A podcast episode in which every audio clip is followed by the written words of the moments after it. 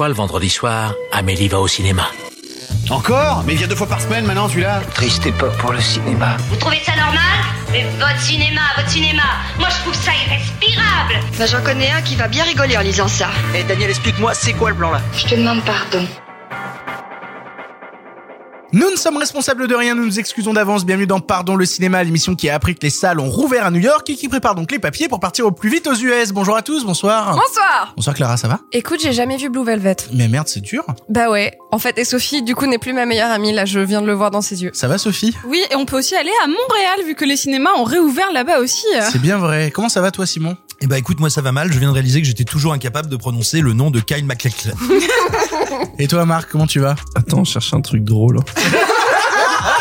Euh, on en reparle à la fin de l'émission? On en reparle à la fin de l'émission avec grand plaisir. Dans cette émission, je ne pensais pas que ça allait arriver un jour et pourtant si, nous allons parler d'une sortie Salto qui a récupéré les droits de- des cinq dernières œuvres du réalisateur Steve McQueen, nommé pour son ensemble Small Axe et composé de Mangrove, Lovers Rock, Red, White and Blue, Alex Whittle et enfin Education. Mais ne vous inquiétez pas, nous partirons ensuite vers le passé pour parler d'un long métrage nommé Magic, réalisé par Richard Attenborough, avec Anthony Hopkins et une marionnette malfaisante. Mais d'abord, il est l'heure des actus. La vache, encore ces stupides actualités. Je déteste les actualités. Au cinéma, c'est comme ça et pas autrement. Ha ha Qu'est-ce qu'on passe au cinéma? Je sais pas. Je demandais à la patronne. Comme d'habitude, nous démarrons ces actus en vous remerciant de nous suivre, que ce soit sur les réseaux sociaux avec le compte Twitter pardon le cinéma où l'on parle de l'actu du podcast ou de cinéma en général, mais aussi sur les différentes plateformes de podcast où vous pouvez vous abonner pour ne rater aucun épisode, ou bien même le noter sur iTunes avec une jolie critique. Si vous voulez soutenir l'émission, vous le savez, il existe la boutique pardon le cinéma où vous pourrez retrouver des t-shirts, des swigs, des mugs et des stickers, des mugs et des stickers, ce qui nous permet ensuite de pouvoir acheter du glouglou, du miam miam et aussi d'avoir quelques sous-sous dans notre popoche. Il y a plein plein de motifs sur la boutique, un par chroniqueur ou certains pour fêter le décès des salles de cinéma. Quel bonheur. Si vous voulez en acheter, n'hésitez pas à nous partager les photos sur les réseaux sociaux. On aime beaucoup les repartager derrière et même les retweeter. Ça nous rend très très heureux. Pour ça, rendez-vous sur la boutique Pardon le cinéma. Le lien est en description de ce podcast, mais aussi sur notre compte Twitter. Dans l'actualité, on a appris la fermeture à Paris de Vidéosphère dans le 5e arrondissement. Vidéoclub qui existait depuis 28 ans et qui avait été privé de subventions de la part du CNC et du ministère de la Culture, leur ayant exprimé, je cite, que le support physique, c'est terminé. Alors bon, on a tous connu autour de cette table l'époque des vidéoclubs, on les a tous vus mourir à petit feu malgré que certains résistaient encore et toujours à l'envahisseur VOD.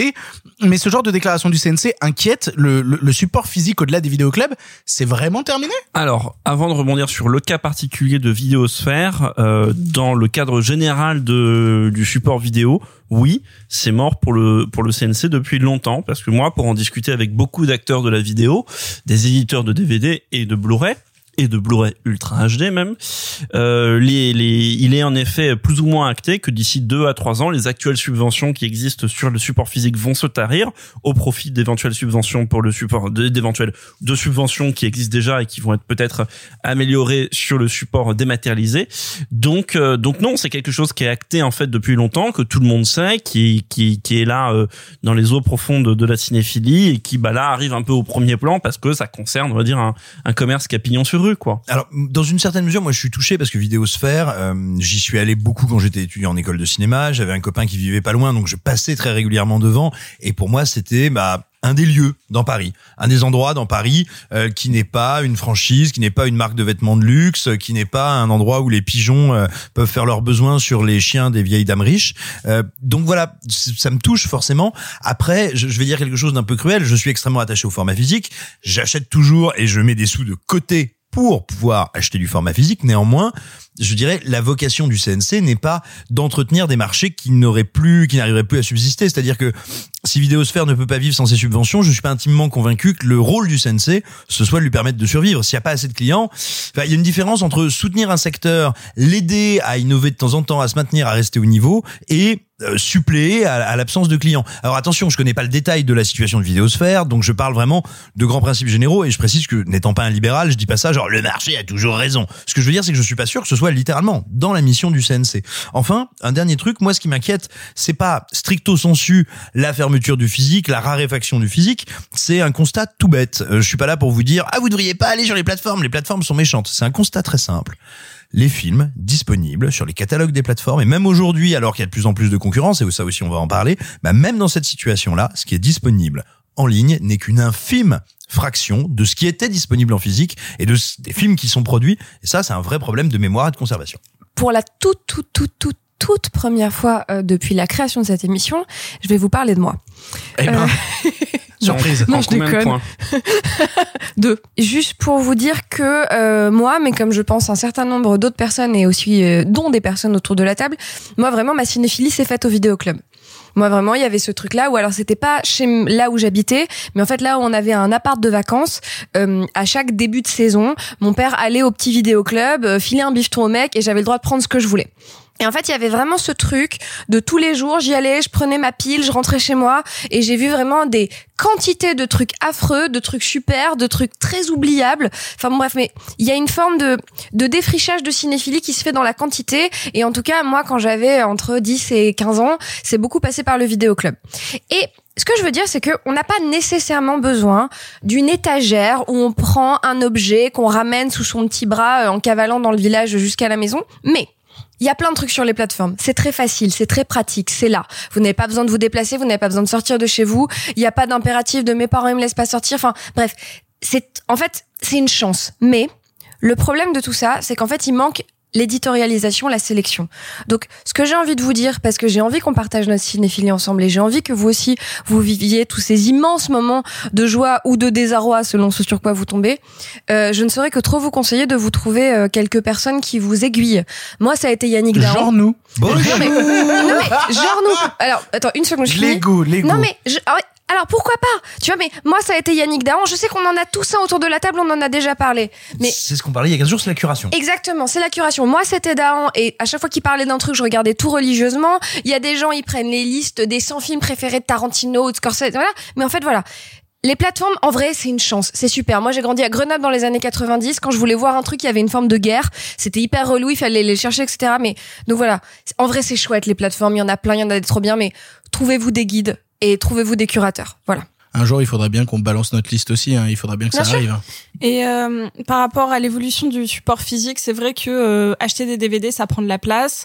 Euh, il faut aussi avoir aimé suffisamment le film pour euh, vouloir le, le posséder. Ça coûte de l'argent, etc.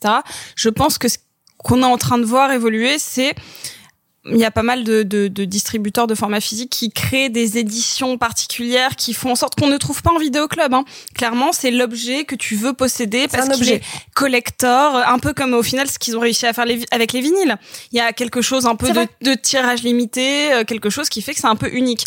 Et donc, en effet, euh, si l'évolution, on le voit, de, l'évolution du, du support physique, c'est d'aller vers des objets un peu plus collector, c'est quelque chose qu'on ne trouvait pas en vidéoclub. Et j'imagine qu'ils ont aussi un peu pâti de ça, parce que ceux qui étaient attachés au, au, au support physique et de le regarder de manière, euh, bah, de mettre le DVD euh, sur la télé, ben c'est aussi eux qui vont euh, aller acheter la belle édition euh, ou euh, chercher la rareté. euh. Après, pour le, pour le coup, en ce moment, il y a vraiment cette guerre entre des éditeurs qui font des sublimes éditions. Euh, on parle notamment euh, des dernières éditions du Chat qui fume. On a parlé de plein plein d'éditeurs qui font des choses vraiment très très bien. Ah, de Joker, encore oui, une ou fois. de Jokers, ou même par Carlotta. exemple euh, Carlotta. Carlotta, et même en Angleterre, on peut retrouver des gens chez Arrow Film qui font, qui éditent des films vraiment pas bien disponibles. Il y a Spectrum Film qui a sorti des trucs super aussi. Et en comparaison, par exemple, je pense notamment à des sorties Canal récentes, euh, notamment, euh, par exemple, moi j'avais très très hâte, tu vois, quand euh, le DVD de La Flamme est sorti, euh, moi qui avais beaucoup apprécié la série, de me dire ah je vais acheter le DVD de La Flamme. J'ai un pote qui l'a acheté, il m'a dit l'achète pas. J'ai fait pourquoi? Euh, Ils ont dit bah ils ont fait un coffret cartonné, il y a rien dedans à part la série. Il y a pas d'interview, il y a pas de making of, il y a pas de commentaire audio, il y a rien à part les épisodes à la source et Nick Taras. Et, et ça c'est un vrai problème en fait. C'est-à-dire que si on voulait encore une fois faire perdurer le format physique, bah, il faudrait peut-être investir du temps dedans dans sa création. du, temps et donc De l'argent. Oui. Et la réalité est que si euh, il y a des belles éditions, tout, le point commun de tous les éditeurs que tu as nommés qui font des belles éditions et à, part quelques exceptions pour des films vraiment très particuliers genre Parasite, mais le point commun de tous les autres éditeurs que tu as cités, c'est que c'est des éditeurs qui font des films anciens, qui font des films de patrimoine.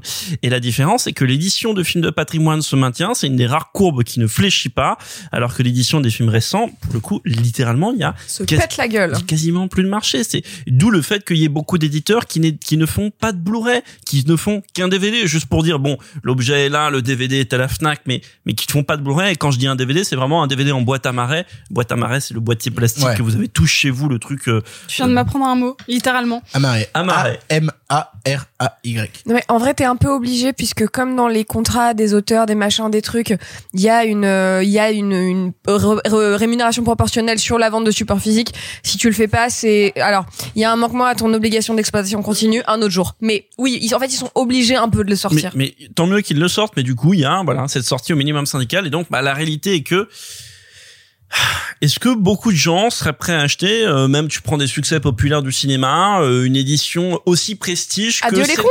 De adieu les cons. Adieu les voilà. cons, tu vois, est-ce que, est-ce qu'il, regarde, un, un truc, le chat qui fume. J'adore le chat qui fume, Stéphane, si tu, si tu m'écoutes, je te fais une bise.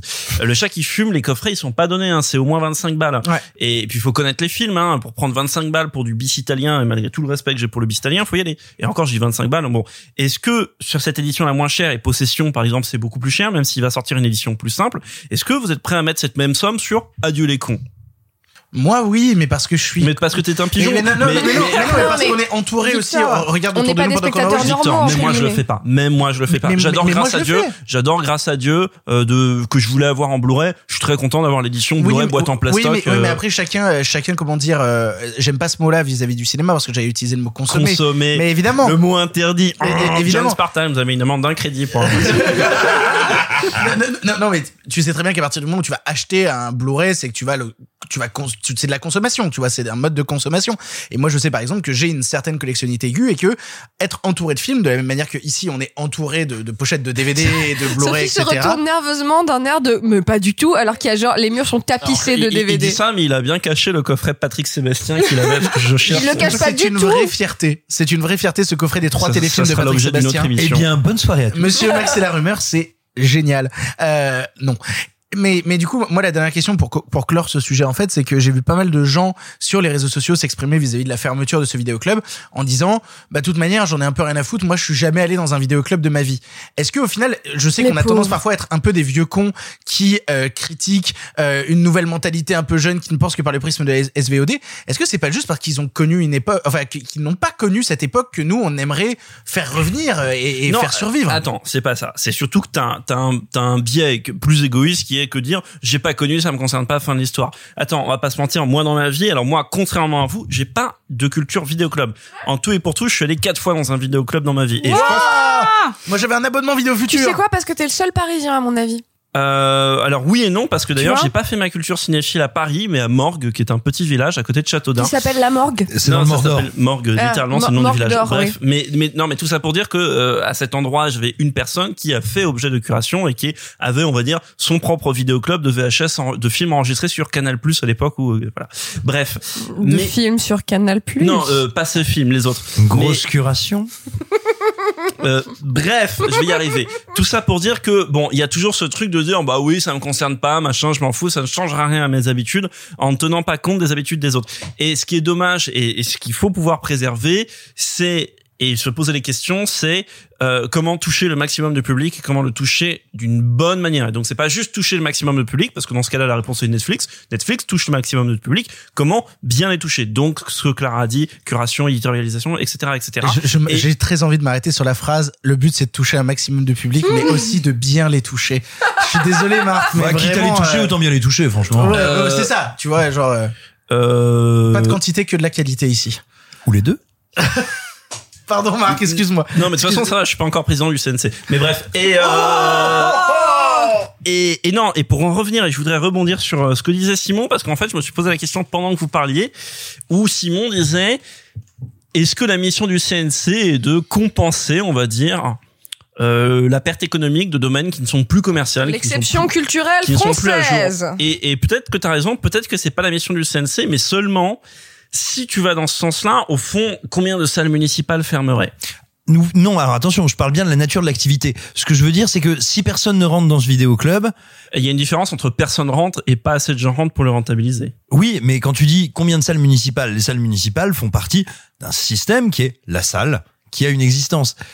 Oui, ok. Non mais tu vois, je- je- il me semble que c'est c'est pas une question de la même de même nature. Non, mais- mais- Et attention, je- mais encore une fois, c'est pas pour faire le libéral parce que c'est pas mon Non, cas. mais et je pour sais que dire- t'es pas comme ça, mais c'est juste que non, mais je me suis, tu- du coup, tu m'as fait me poser la question. C'était juste pour te dire ça et que euh, ça se télescope et je, je termine là-dessus vraiment. euh, Je, je vous promets, ça se télescope parce que c'est dans le cinquième vidéosphère. Absolument. Ouais. Bah, ce- ça se C'est là qui tournait Combini Non. Non. Ah pardon. Combini, vidéo. c'est à- c'est à Parmentier. Enfin, le, la, la rue Parmentier. Et celui-là euh, existe encore. Oui, ouais, vidéo, c'est bon.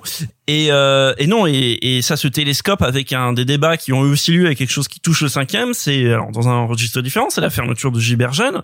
Et le problème, c'est que ça paraît à la fois loin et pas loin. Ça c'est le bad. Mais le problème, c'est qu'on en revient quand même toujours au même raisonnement. Il n'y a plus assez de gens pour faire vivre ces commerces de culture. En plus, je- ça a quand même une importance assez capitale. Euh, et c'est là où on peut se dire, bah, peut-être, oui, que la mission de certaines autorités compétentes est en effet de préserver au moins pour un laps de temps supplémentaire ces lieux. Alors, alors, si je puis me permettre, je pense qu'il y a une nuance vachement intéressante. non, tu te permets pas, mais bref. Eh bien, je fais me permettre comme ça tout de suite. Euh, je sais pas si c'est le cas de, de Vidéosphère, donc je voudrais pas m'avancer. Dans le cas de Gibert Jeune, euh, c'est pas tant qu'il y a plus de gens qui venaient chez Gibert, il y avait quantité de gens qui y allaient, mais on est dans un quartier de Paris qui souffre de l'immobilier, du prix de l'immobilier, du prix des loyers et qui est devenu tout simplement qui asphyxie énormément de librairies et de et de commerces de culture. Donc euh, moi là ma réflexion c'est euh, je conçois qu'on ne veuille pas se suppléer aux clients pour faire vivre des boutiques. En revanche, est-ce qu'il n'y a pas des dispositifs d'aide au loyer, de limitation des loyers si on a certains statuts, certains types de boutiques qui sont à penser? Parce qu'effectivement, Si, mais dans les pays de gauche. Que c'est une politique municipale, ça, ça devrait, ça pourrait, si- si c'est, si c'est, si on devait inventer une nouvelle loi, Tu veux dire que la politique municipale d'Anne Hidalgo ne touche que les gens de droite et pas les gens de gauche? Je- je... suis extrêmement surpris. Je, je pense que la ville de Paris aime bien les capitaux étrangers et euh, je, je, étant en ce moment en train d'essayer d'acheter un appartement, je vous confirme que j'aimerais bien qu'elle aime un peu plus mes capitaux à moi. Autre chose dans l'actualité, dernière actualité, c'est sorti aujourd'hui dans le monde une rumeur insistante sur la possibilité d'un passeport vaccinal, notamment pour accéder aux salles de cinéma. Ils auraient estimé au sommet de l'État, je cite, que la lassitude de la population est telle que des mesures qui apparaissaient hier comme choquantes ou liberticides pourraient devenir acceptables. Euh, On, on en pense quoi? On va prendre notre petit passeport pour aller au cinéma? Ils se disent Black Mirror. Est-ce qu'on vit dans une société? Alors j'ai aussi vu euh, sur le Monde aujourd'hui qu'il y avait euh, une nouvelle. euh, alors c'était quoi le, le titre exact? Euh, Qu'il y avait un souci entre guillemets dans la campagne de vaccination parce qu'ils sont pas totalement sûrs euh, vis-à-vis du variant anglais. Donc Ouais, ça serait une troisième injection pour le variant. voilà. Donc en fait, C'est ça, c'est Pfizer dit, nous en fait notre vaccin il marche, mais il vous faut pour contre les variants et tout, mais faites une troisième injection. c'est exactement ce que me dit mon dealer. Donc, enfin voilà, en, en gros, l'idée c'est, j'entends. J'ai même pas spécialement d'avis parce que j'y crois pas encore. C'est-à-dire qu'on n'est même pas euh, sûr de Comme la. Tenet Comme Tenet, j'y crois toujours pas. Euh, non, mais c'est juste que on, je, je, je- j'ai du mal à imaginer qu'ils puissent mettre en place une campagne vaccinale pour la culture, sachant que déjà, enfin en partie pour euh, la culture, sachant qu'on on sait même pas comment faire un, vari- un, un, un vaccin qui, qui, qui aille avec le- l'évolution du variant. Donc pour l'instant, c'est de la science-fiction. Euh, Bah, on- Ça voudrait dire réouverture de la culture en 2022, quoi. Non mais oui, Oui, Euh, oui, oui. Voilà. Oui. Ouais. Sauf, sauf en plein air. Sauf les trucs en plein air qui, à mon avis, vont réussir à se faufiler. Ça c'est bah, c'est ce qu'ils ont dit par rapport au festival. euh, Le les... festival de Cannes sur la plage. Yes. Franchement, j'ai de pires projets dans ma tête. tous en maillot. Alors, pour tous ceux à qui ça paraîtrait absolument surréaliste de parler de passeports vaccinaux, il faut savoir qu'en réalité, ça existe déjà de manière détournée. Il y a plein de territoires dans le monde, mais en Europe, où vous ne pouvez pas rentrer si vous n'êtes pas vacciné, si vous n'avez pas un certificat de vaccination ou un certificat, euh, un, mon Dieu, euh, un test euh, négatif tout frais. Bon, dans l'absolu, si vous êtes obligé de présenter un test négatif tout frais, c'est déjà un quasi passeport vaccinal et c'est plus, on va dire, le, le le concept et sa formulation qui choque les Français à mon avis que la réalité de la chose. Parce que dans les faits il y a plein de situations où vous êtes encouragé ou poussé à montrer euh, patte blanche. Donc je, je pense qu'en réalité ça va se faire très naturellement et que l'idée du passeport vaccinal, euh, je vais te dire un truc, elle, elle faisait, elle révoltait les gens quand personne n'était vacciné, elle révoltait les gens quand euh, on vaccinait 12 personnes par semaine. Ah, Et en puis- ce moment?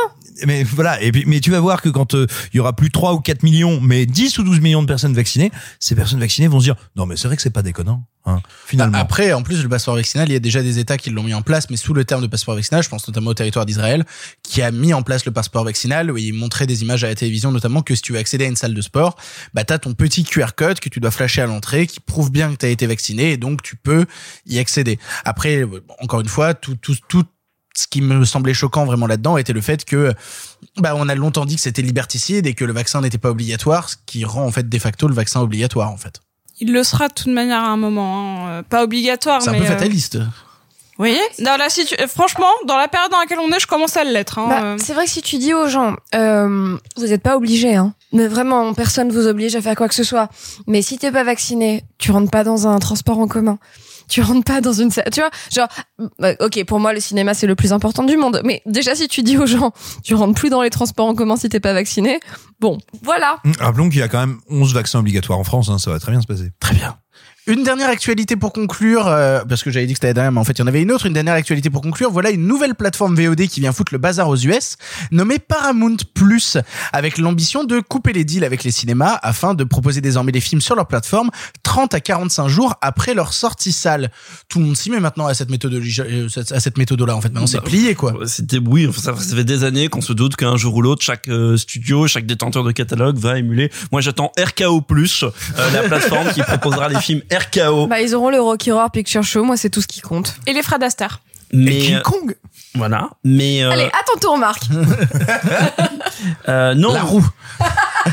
sur Abel Grand, Abel Gans Plus. Euh, non, euh, bah que vous dire, que vous dire, si ce n'est que ça participe. On l'a déjà dit mille fois, donc on va répéter des trivialités qu'on a dit À dans la les- fin du monde. dans le- non, alors de un, oui c'est vrai. De deux, mais euh, non, surtout un éclatement des films, des offres, etc., qui fait qu'on arrive à ce truc très caricatural que euh, que on, voilà, c'est facile de tomber dans la caricature et dénoncer tout ça. Il y a je il y a pas mal de gens qui arrivent à contre-argumenter là-dessus. Je pense notamment si vous intéressez à la SVOD, je vous invite à suivre un compte qui s'appelle Film de Lover, qui a toujours des Super compte. des des. Alors je, suis- je suis pas d'accord avec lui, mais euh, Ouais, toujours, pas mais toujours, oui. mais il a toujours des bons euh, arguments pour contrer euh, pour contrer ça. Mais bref, voilà, hein, cet éclatement des offres, etc., qui qui, qui, qui va être un éclatement de, de la cinéphilie. Je parle même pas des cinéphiles, non, euh, euh, pas des cinéphiles hardcore, un éclatement de cinéma, de, de cinéma vu pour des gens qui vont devoir avoir, euh, euh, voilà, hein, ça va être la guerre entre les plateformes, des gens qui ne vont pas avoir 50 abonnements différents. Bah, justement, c'était le- le questionnement là de est-ce qu'on va pas passer en fait par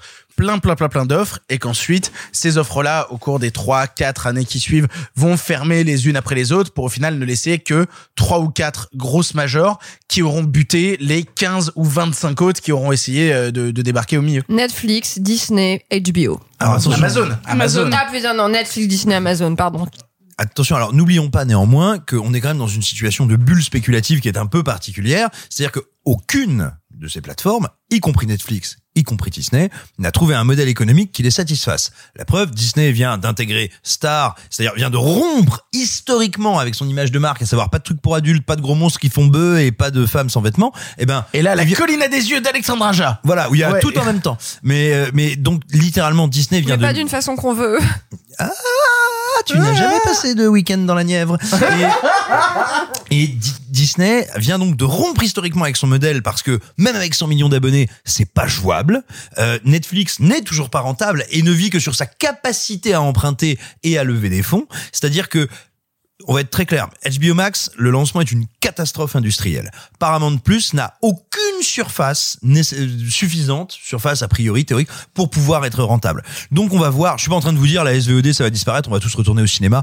Bien sûr que non, évidemment pas. Mais le mouvement qui est à l'heure actuellement, il est le fruit du, on va dire, d'une marche en avant du système, d'une marche en avant avant d'Hollywood, dont rien n'indique qu'elle sera là toujours présente, toujours la même dans 10 ans. Allez, c'est parti, attaquons les films du présent. Les films du présent qui sont pas des films en plus, c'est une série. Et ben C'est marrant. justement, Eh, justement, on va en parler, on va en parler, toi. on va en parler parce que c'est en plus sur un nouveau, nouveau encore, euh, peut-être futur leader de la SVOD qui s'appelle Salto. On va parler tout de suite de Small Axe. Don't you think it's time things were different? As individuals, we have an impossible battle. As a collective, we stand a chance.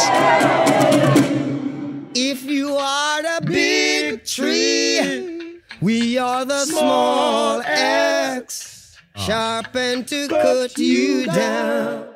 Small Axe, réalisé par Steve McQueen, est, et ça va être une petite introduction préliminaire à notre avis sur cet objet filmique, soit pour certains une mini-série diffusée sur la BBC Prime Video et chez nous Salto, soit pour d'autres cinq longs métrages entourés d'une thématique commune, à savoir la place des Noirs en Angleterre entre les années 60, 70 et 80. C'est un petit point sémantique, mais je vois difficilement comment ne pas l'aborder en propos préliminaires. Alors Small Axe, c'est une série ou c'est des films? Faisons un vote. À, à main levée, comme ça en plus vous, Alors- vous allez pas pouvoir savoir. Alors, à qui- main levée, qui pense que ce sont des films Il n'y a que Simon et moi qui levons la main, et, et nous allons maintenant nous battre contre vous trois.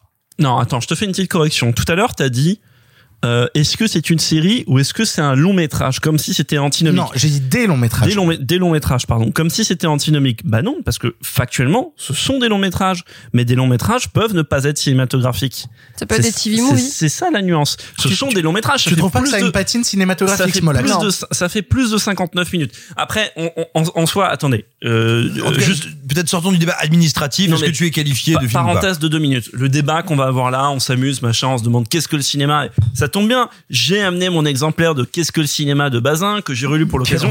Smalax qui Quelle est saloperie. pas mentionné dedans, donc c'est pas du cinéma. Oui, mais alors je Orson Welles c'est mentionné cinéma. Smalax pas mentionné, pas cinéma. Et alors, Euh, tu- t'es pas dit qu'il y avait peut-être un petit problème d'année euh, Peut-être. non, mais c'est une édition récente en plus. Mais bref. Fils de Babel. Euh, bref, tout ça pour dire que le débat qu'on va avoir est sans grande importance. C'est trivial. Donc, si vous voulez, je vous donne mon avis. Euh, et je crois qu'il est partagé par Clara et Sophie. Pour moi, et ça fait écho à un débat qui m'énerve. Pour moi, c'est pas du cinéma. Et quand je dis ça fait débat, un- un- ça fait écho à un débat qui m'énerve, c'est qu'il y a deux débats dans le monde vraiment qui m'énervent. C'est pas euh, c'est- Pour ou contre le gluten et- non, c'est c'est ni ça. Non, mais c'est ni ça ni la viande à la cantine. C'est le jeu vidéo est-il un art? Alors ça, c'est vraiment un débat. C'est vraiment si vous avez eu du temps à perdre, c'est un débat de chômeur. Putain, c'est giga. Et, et c'est giga de droite. Mais ça, je l'adore, je l'adore. Euh, et le deuxième débat, c'est quand vous aimez beaucoup une série, c'est oh là là, cette série, elle est tellement bien qu'on dirait du cinéma. Pire, pire chose possible. Et je dis que c'est un débat parce qu'ensuite ça engendre des, des Mais, conversations. mais- mais c'est surtout Et pas ce qu'on dit avec Simon. On dit pas, je, Je dis parce pas que, que c'est- Small Axe attendez. c'est super, c'est du cinéma. On dit que sa démarche même de Barry Jenkins est de faire cinq films qui ont été regroupés mais en série. Pourquoi Barry Jenkins Euh, pardon, Barry Jenkins, wow, Steve McQueen. Ouh, il confond les noirs. Je suis désolé, excusez-moi. Euh, bref, euh, non, c'est, c'est, euh, tu le dis pas là, mais au fond de toi, c'est le même cheminement. C'est-à-dire que tu te retrouves. Et désolé Simon, je sais que vous valez tous les deux mieux que ça, mais moi, j'en suis intimement persuadé que c'est le cheminement intérieur que vous faites pour dire que c'est tellement bien que Non. C'est tellement bien, que c'est du cinéma. Et puis en plus, t'es allé au festival de Cannes.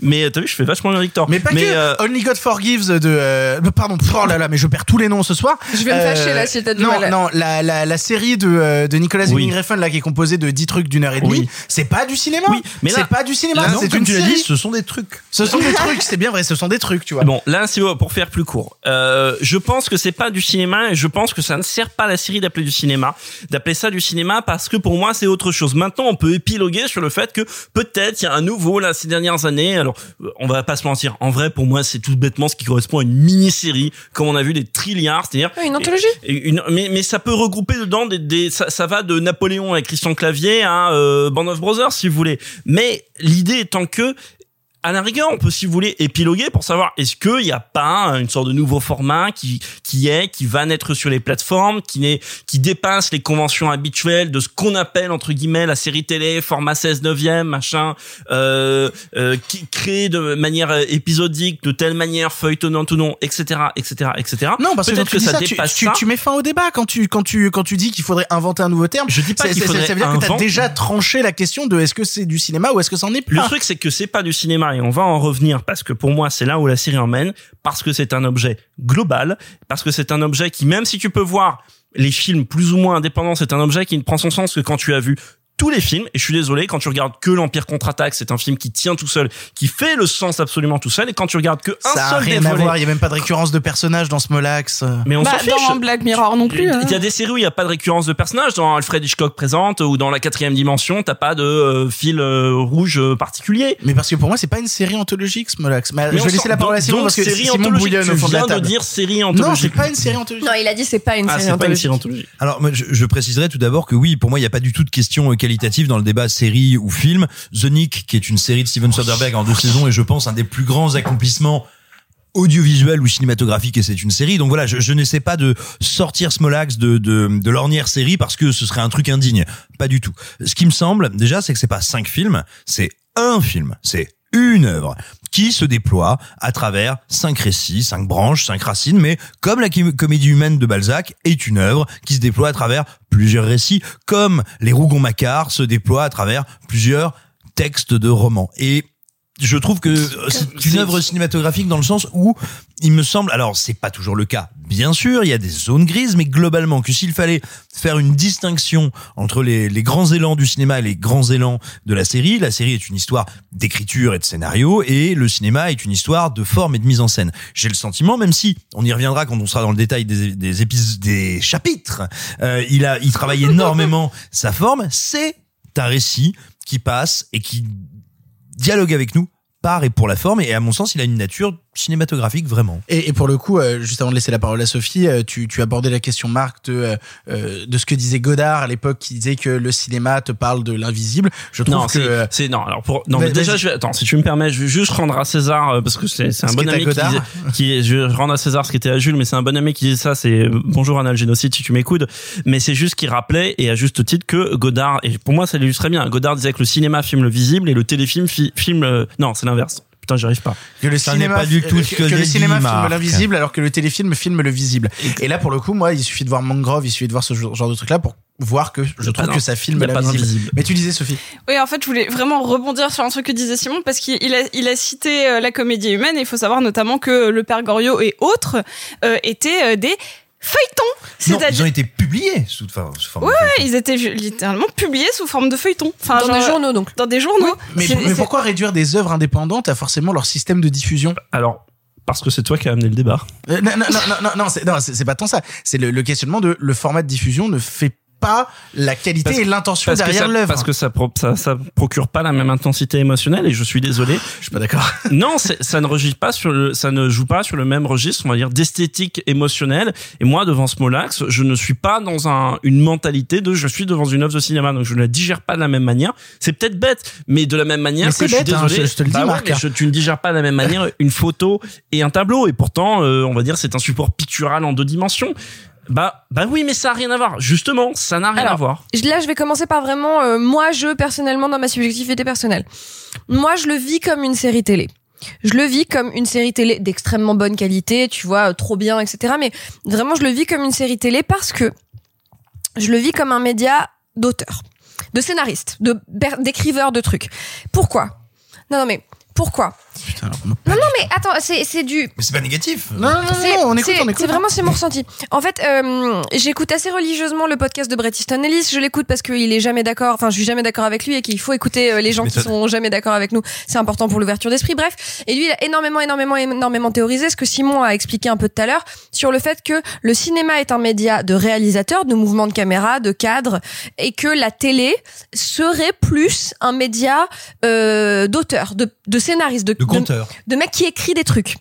Euh, donc avec moins de réflexion de l'écran, le cadre, qu'est-ce que je fais de mon écran, qu'est-ce que je fais du, du bord de mon image, de ce qu'il y a dedans et ce qui est pas dedans. Bon, ok.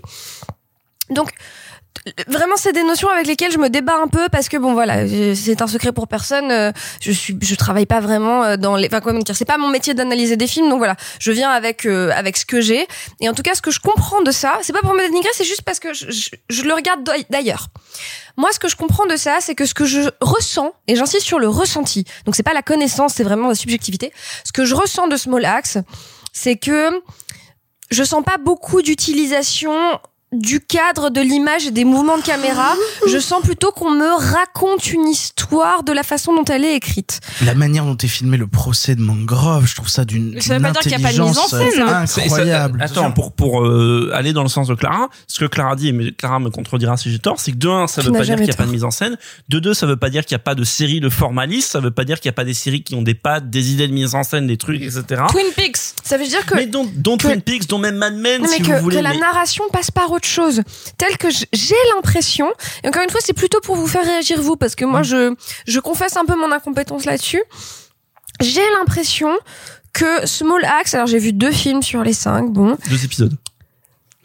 Deux, tu sais quoi? Deux Non, séquences, désolé. deux entrées. Je Deux chapitres. J'ai vu chapitre, c'est bien De chapitre. contenu. J'ai non, Oh, quelle non, parce que horreur. contenu, tu sais, c'est mon nouveau sujet. Contenu, c'est deux chapitres. J'ai vu deux chapitres sur les cinq qui, m'a-t-on dit, sont les plus importants.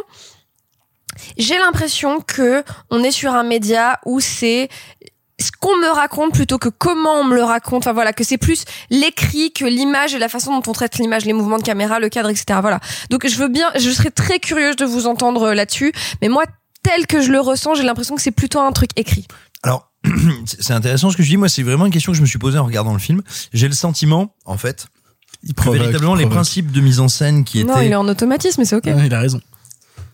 T'inquiète. Euh, T'as dit la façon dont j'ai regardé le film et Victor a vécu ça comme une victoire. T'as dit le film et j'ai dit il provoque. En regardant Small Axe, je me suis posé cette question parce que effectivement, littéralement, dans les premières minutes de Mangrove, j'ai eu un petit peu le, ce sentiment que tu viens de décrire et en fait euh, quand je me suis remis des bouts de Hunger de Shame qui sont donc les précédents films les premiers films de, de ce bon Steve McQueen je me suis rendu compte que non en fait les principes de mise en scène n'avaient pas changé en revanche il les a comment est-ce qu'on pourrait dire un petit peu ramené à l'os, un petit peu asséché parce que euh, McQueen avait cette tendance à faire de temps en temps dans la vraie démonstration de force stylistique et quelquefois à écraser un peu son sujet. Or là, parce que et c'est ça qui dicte la mise en scène, mais donc il y a vraiment un travail de mise en scène, comme il veut travailler une communauté et en fait la faire exister, la rendre visible. Et ben tout simplement, il va faire extrêmement attention. Je trouve que c'est très très très frappant dans euh, Red, White and Blue, le, le segment qui est consacré à un jeune policier. Eh bien, les tours de force techniques vont toujours être associés à du narratif et j'ai l'impression qu'il a beaucoup mûri en fait en faisant euh, en faisant cette série et qu'il a fait un travail d'humilité qu'il ne faisait pas avant. Je dis ça, j'adore Steve McQueen, même 12 Years a Slave qui s'est qui s'est un peu fait tenser euh, par euh, par les trous cinéphiles. Euh, je trouve que c'est un film extrêmement intéressant, mais c'est un film qui écrasait son sujet. Là, pour le coup, parce qu'il se met toujours à hauteur de ses personnages, c'est particulièrement vrai dans le dernier chapitre, on y reviendra, et bah du coup, il en fait un peu moins. Il fait, il fait mine de se mettre en sourdine et je trouve ça magnifique. J'ai une question, genre vraiment bête peut-être, mais est-ce que c'est pas de base quelque chose qui a été pensé pour la télé, vu que c'est quelque chose qui est fait avec la BBC Non, à la base, euh, à la base, ce que voulait faire euh, Steve McQueen, c'était Mangrove et Lovers Rock. Il avait écrit les deux histoires pour que ce soit des films de cinéma, et c'est en trouvant un deal avec la BBC qu'ils ont dit mais tu veux pas en faire une mini-série qu'il a transformé ses trucs pour avec euh, d'autres auteurs faire Red, White and Blue, Alex Whittle et Education. Parce mais à la base, en- c'est des projets de films dans Parce la tête de Steve McQueen. effet, et ce que tu dis est intéressant parce que euh, donc c'est un ensemble et je trouve que l'ensemble est extrêmement cohérent. Cependant, il y a des films, des chapitres qui font plus film et d'autres qui font plus épisode. Et en effet, Mangrove fait vraiment plus long métrage de cinéma, comme contrairement à euh, une Education qui euh, qui fait beaucoup plus série. Et, euh, et, et en effet, moi, je, je sais que je- j'ai vécu l'ensemble comme une série, euh, mais si on les prend chacun indépendamment, peut-être que justement il y a une nuance sur euh, est-ce qu'il y en a qui font pas un peu plus télé, d'autres un peu plus ambition cinématographique. C'était aussi un petit peu ma, ma réflexion euh, sur. Marc, euh, pour conclure, après on va tourner en rond. Sachant, non mais alors je pense qu'on va tourner en rond et deux trucs pour rebondir ce que dit Sophie, mais on en reparlera ensuite quand on fera le bilan, le truc des épisodes. Oui, vas-y, vas-y. C'est que Des chaque chapitres. Euh, segment, c'est bien. c'est- Simon a dit segment, j'aime bien Euh, segment. Non, non, mais en tout cas, pour une saison 1, c'est pas mal. Euh, bref, non, c'est que déjà, chaque partie, chaque chapitre a son style de mise en scène.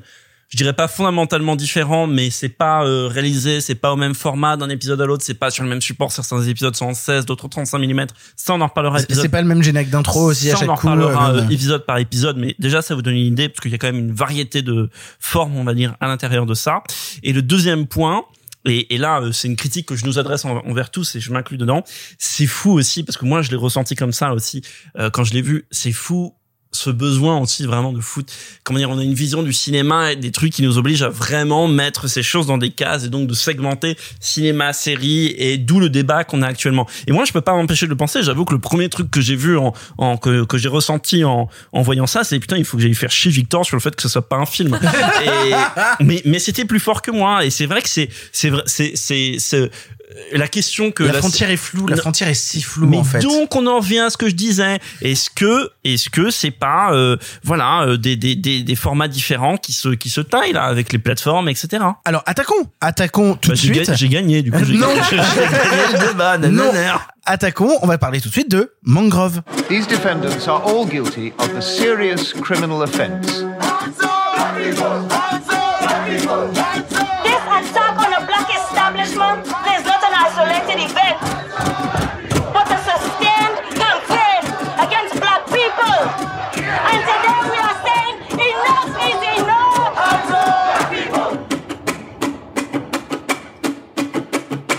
Mangrove, premier film slash épisode, nous raconte l'histoire des Mangrove Nine, un groupe de militants noirs britanniques ayant provoqué une émeute contre la police suite au ciblage répété et raciste de leur part, les menant inévitablement à un procès. Petit point casting, on y retrouve notamment Letitia Wright, que vous connaissez déjà peut-être pour son rôle de Shuri dans le film Black Panther. Alors allons-y, je me tourne vers, vers notre avocate ici présente, donc forcément qui dit film de procès dit que je me tourne vers elle.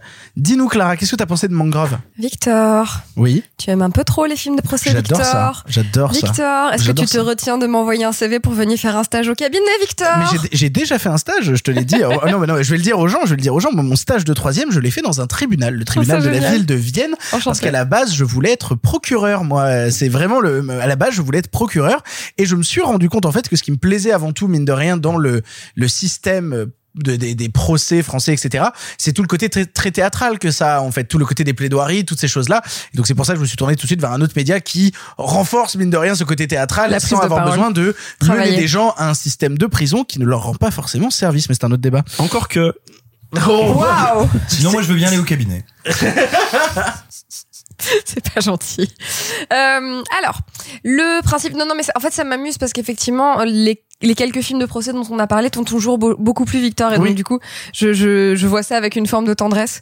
Euh, le film est. Enfin, le, le segment. Euh, disons le segment. Ouais, le segment c'est pas mal, c'est super. Mangrove c'est super. Euh, c'est tu passes par un excellent moment hein, parce que ce qui est traité est passablement difficile et passablement désagréable. Euh, pour les gens qui ont fait des études de droit à un moment, euh, vous vous souvenez de ce moment où dans les vagues cours d'anglais que vous avez, on essaie de vous faire comprendre comment ça marche le système judiciaire britannique et en fait vraiment tu ris nerveusement en regardant un organigramme, c'est-à-dire que c'est le tu sais la maison qui rend fou dans Astérix et Ouais, Obélix. Totalement. Vraiment, genre, le système judiciaire anglais, c'est le formulaire B34. C'est un truc où tu fais, mais attends, du coup, Non, pourquoi A38. Ça celui-là. Oui. Non mais voilà, bon c'est c'est un peu une blague. Le non, le film est vraiment bien foutu et j'aime bien la façon dont c'est vraiment segmenté en deux, c'est-à-dire les événements qui mènent jusqu'à et il y a une heure de procès en fait il y a une heure d'événements et une heure de procès Euh, les personnages sont tous mais incroyablement caractérisés incarnés alors que tu vois souvent dans ce genre de truc il y a genre euh, il y en a deux qui existent vraiment et tout le reste euh, qui sont un peu à la ramasse fait notable les personnages féminins il y en a deux sont existent pour de vrai, sont caractérisés, euh, ont des vraies personnalités, c'est c'est super, Bah, sont nuancés. De la part de Steve McQueen qui a fait juste avant un film qui s'appelle Widows et qui mettait justement en avant la victoire des femmes sur les truands, sur les gangsters. Je l'ai pas euh, vu, mais- Bah alors le, le film est pas si réussi que ça, mais au final il a, il a souvent questionné le féminin dans son Mais cinéma. on de- présente toujours Shame sous l'angle du masculin et Shame, euh, il y a beaucoup. Enfin, le, le personnage féminin est excellemment bien traité. Puis dedans, ils ont pris comme euh, personnage le plus fort euh, celui alors d'Althea Jones euh, Lecointe, qui est donc la la big boss des euh, Black Panthers euh, US euh, pardon, Euh, UK, UK, UK. Alors c'est un peu un autre débat, mais je pense qu'on en reparlera plein d'autres fois. Moi, ce qui m'intéresse de plus en plus, c'est pas uniquement le, fém- le personnage féminin badass, mais il y a une forme de nuance qui m'intéresse, et je trouve que ces personnages-là sont très nuancés, parce que Sarah Connor, elle est nécessaire dans l'interprétation euh, du féminin dans l'évolution du cinéma mais il y a un moment aujourd'hui il faut qu'on soit un peu plus nuancé. C'est encore autre chose. Mais voilà je trouve que l'une des réussites particulières du film et je vais pas faire 8 heures dessus c'est vraiment à quel point tous les personnages existent, sont caractérisés, sont développés et sont nuancés. Et donc tout le monde, euh, tout le monde a euh, ses parts euh, de lumière, ses parts d'ombre, ses parts de flamboyance, ses parts de retrait. Et vraiment moi c'est ça qui m'a qui m'a vraiment plu. Je trouve que les scènes de procès sont un peu caricaturales. Le côté je me représenterai moi-même. Non surtout ne le faites pas. Bah après c'est l'histoire vraie hein. Ils ont vrai, ils ont Certes. vraiment fait ça. Et, Non, mais je et- sais, et pour le coup ce mais- que ça permet de donner du mec qui qui pose la question de dans votre van, votre lucarne là, vous, vous, vous faites comment pour nous voir à travers cette lucarne? Je trouve ça, c'est- passionnant. Ça c'est hyper C'est cool. super ludique, Non, non, c'est non, rigolo Ça c'est hyper ludique, mais voilà, il y a un truc, tu vois, au fait, quand le personnage dit je me représenterai moi-même, tu sais, il est filmé euh, en contre-plongée et il y a un halo de lumière derrière lui et il y a un drapeau euh, britannique qui flotte au fond. Et, le, mec, qui, Tintin et, le, et le mec qui lui dit ne le faites pas, a évidemment la tête du mec à avoir tort. Non mais bien sûr. il est britannique en même temps. je- Euh, c'est ça. Enfin bref, voilà. Non, Mangrove c'est vraiment super. Euh, ça m'a donné envie de manger beaucoup parce qu'ils font que bouffer et ça a l'air super.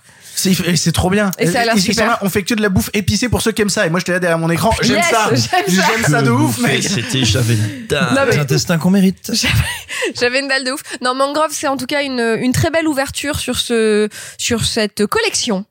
Euh, donc voilà, donc Mangrove ouvre parfaitement cette collection et euh, je l'ai trouvé éminemment réussi. Toi, Simon, qu'est-ce que t'en as pensé? J'en ai pensé que du bien parce que c'est brillant de bout en bout. Euh, J'ai beaucoup apprécié la partie procès qui est peut-être la plus démonstrative ou on va dire technique en termes de mise en scène mais moi je suis Elle est un peu kitschouille. hein. oui des fois voilà mais voilà elle, elle- elle y va elle, elle enfonce le clou avec un gros marteau et puis dans ton front mais je suis extrêmement impressionné par la première heure parce que la première heure elle réalise un truc qui est quand même très fort c'est de te faire une montée en tension qui est extrêmement fluide de t'introduire quantité de personnages de les caractériser comme tu disais très bien mais de faire tout ça au gré d'énormes ellipses. Et c'est pas du tout évident de donner comme ça le sentiment d'une progression et d'un mouvement cohérent et inéluctable quand tu dis hop là là on a coupé un mois hop là on a coupé deux semaines hop on a coupé deux heures.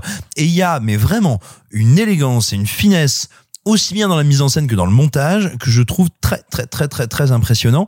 Euh, et on, on a parlé justement euh, de, de la comédienne qui interprète donc la cette Black Panther londonienne. Et bien c'était aussi celle qui jouait la sœur de euh, Black Panther oui, Shuri, la sœur de Black Panther dans Black Panther, et ça te donne quand même à voir à quel point Steve McQueen est un grand directeur d'acteurs, et à quel point peut-être la BBC est un écosystème dans lequel il est plus intéressant de travailler, parce que dans Black Panther, elle jouait à peu près comme un gant de toilette, alors qu'ici, elle est absolument sidérante d'intensité, tu le disais, de nuances, et vraiment, à un moment, moi j'ai été extrêmement marqué par cette scène où elle donne un discours pour encourager au militantisme et surtout à la création d'un syndicat ou à la consolidation d'un syndicat devant des ouvriers et des ouvrières racisés et les gros plans sur son visage témoignent à la fois d'une humilité dans la mise en scène de dire ok là mon effet spécial c'est ma comédienne et en même temps d'une d'un talent d'une réussite dans son jeu c'est ahurissant ce qu'elle fait C'est marrant que tu cites le film Black Panther euh, du MCU parce que je trouve que Black Panther du MCU c'est largement plus une série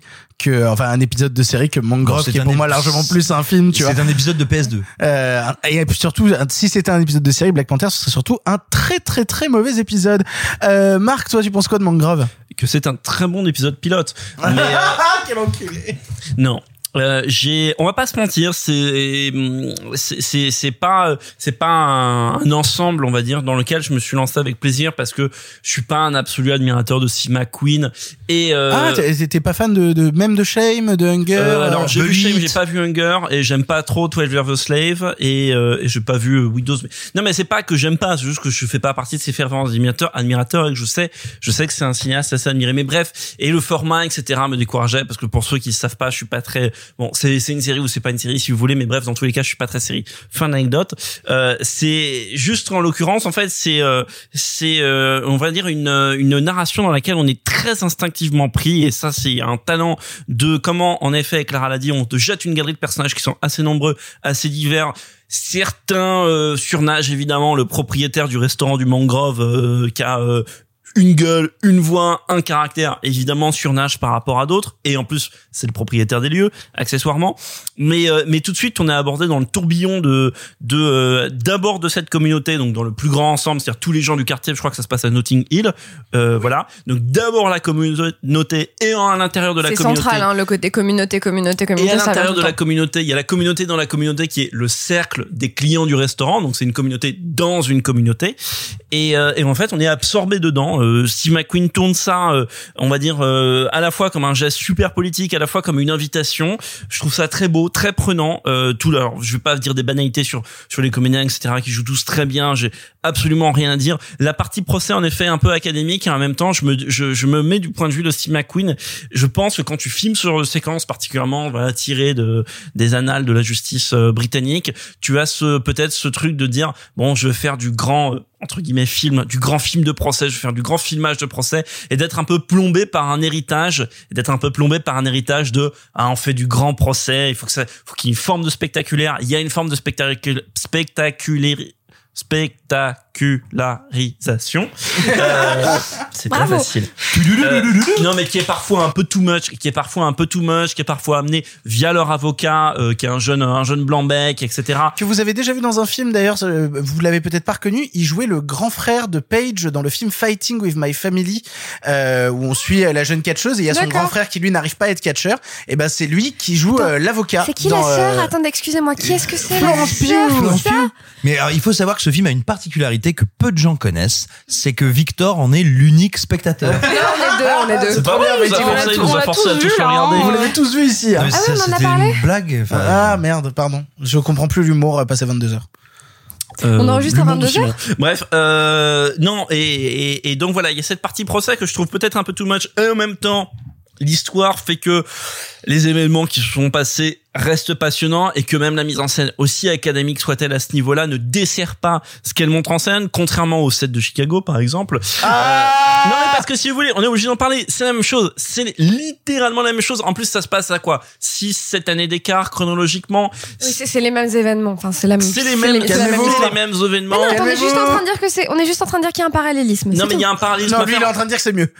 Bah oui, littéralement. Ah C'est- mieux, ça me donne pas envie de voter Donald Trump. Ah non, mais Alors que- ah, mais attends, attends, il y a un petit problème de clarté. Il dit que c'est mieux, mais parce que les sets de Chicago, c'est nul. Et accessoirement, et je terminerai là-dessus, il y a un truc absolument formidable dans Mangrove et dans la troupe des comédiens, c'est qu'il n'y a pas Eddie Redman. Ah, j'ai envie de crever. Et Quoique l'avocat, moi, je- moi, il m'a fait penser à Eddie Redmayne. Et vraiment, quand je voyais l'avocat, je me disais, ils ont pas réussi à avoir Eddie Redmayne. Sophie, toi, qu'est-ce que tu as pensé de Mangrove? Ah, j'ai trouvé ça super et surtout il y a quelque chose que j'aime beaucoup, c'est apprendre et euh, notamment des histoires que je ne connais absolument pas, qui ne sont jamais arrivées par des cours d'histoire ou autres jusqu'à mes petites oreilles. Et ça, je trouve ça passionnant et et et en vrai, même si ça avait eu euh, moins de fougue, euh, moins de talent, moins de quoi que ce soit, je pense que ça m'aurait intéressé pareil parce qu'en fait, je ne connaissais rien de cette histoire. Donc, je ne savais pas que c'était un procès qui avait été fait à 150 personnes et qui avait duré 155 jours. Je savais pas qu'il y avait eu euh, autant de. euh, donc, on- on- je savais qu'il y avait eu des violences policières dans les années 70 euh, contre. Ça existe les violences policières? Non, mais c'est tu, pas. tu oses dire ça, Sophie?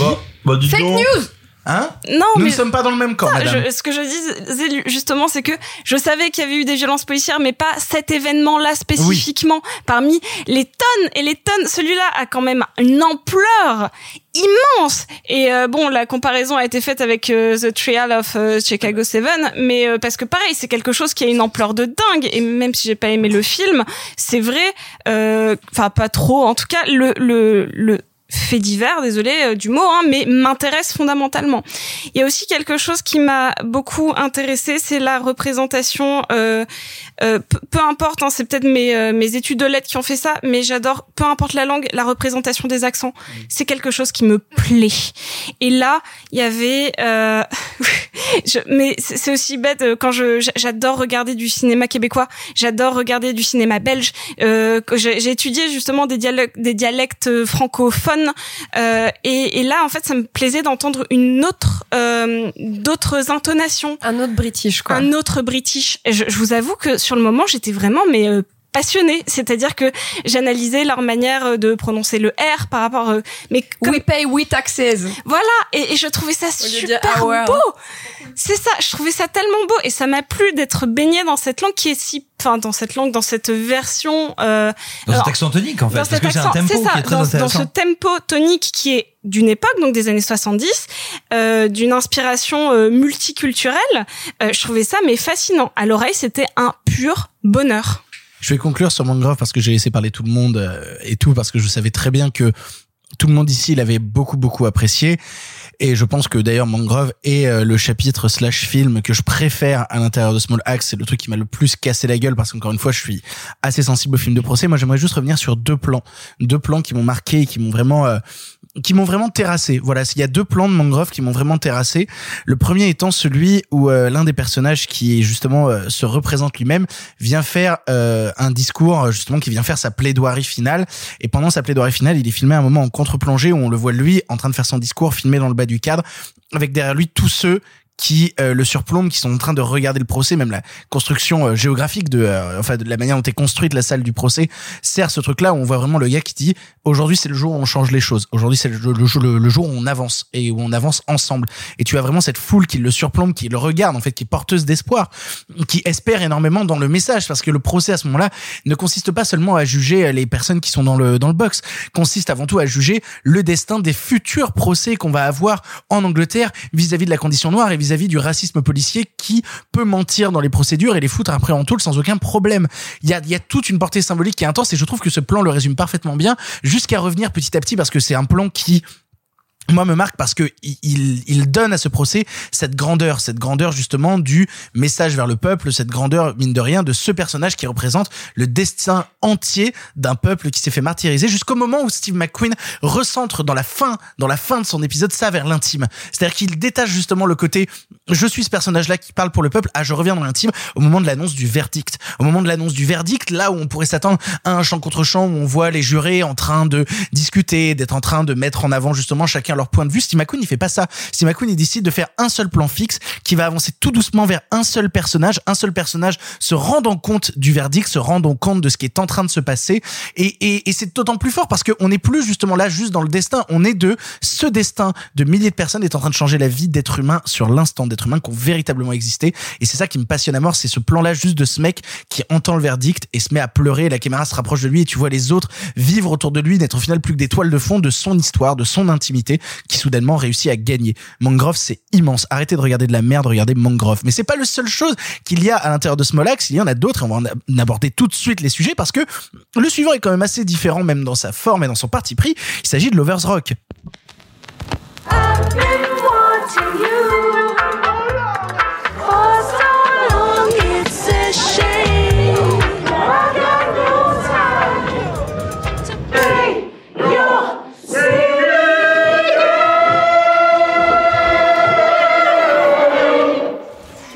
Lovers Rock, deuxième épisode slash film, est plus romantique, plus tendre, plus doux, nous présentant une soirée blues des années 80. On a tente d'oublier les conflits raciaux un instant pour se concentrer sur la danse, l'amour et la rencontre de l'autre. Simon, je crois que Lovers Rock t'a pas mal passionné. Oui. Très bien, merci Simon, c'était passionnant. Non, euh, Lovers Rock commence à faire jour après Mangrove, même si Mangrove commence à, à- à poser quelques jalons, euh, ce qui est véritablement le projet de Steve McQueen, en tout cas une des facettes extrêmement importantes de son projet, c'est de faire advenir une culture à l'écran au cinéma. Une culture qui, en fait, jusqu'à présent, n'existe pas en tant que telle. Et d'ailleurs, il y a des personnages qui, dans certains épisodes, le disent de manière extrêmement directe, genre, eh, vous êtes gentils, on n'est pas les Noirs américains. Eh, ici, c'est pas les États-Unis. Eh, on n'a pas la même histoire. Et je vais vous dire, très benoîtement, très candidement, que oui, effectivement, moi aussi, j'ai réalisé, en regardant le film, que je transposais, je transférais sur la communauté euh, afro-britannique eh ben certaines choses qui en fait sont sont relatives à la communauté afro-américaine et et justement, il y a, il y a une intelligence, je trouve, dans la manière dont un moment il dit, tiens, je vais raconter une culture, je vais essayer de la mettre en scène, je vais essayer de lui donner une identité de cinéma. Bien sûr, c'est pas terminé, bien sûr, ça ne s'arrête pas avec ça, mais Lovers Rock étant littéralement la vie, la croissance et la mort d'une soirée, à savoir, on l'installe, on fugue pour y aller, on la vit, et puis on s'en va.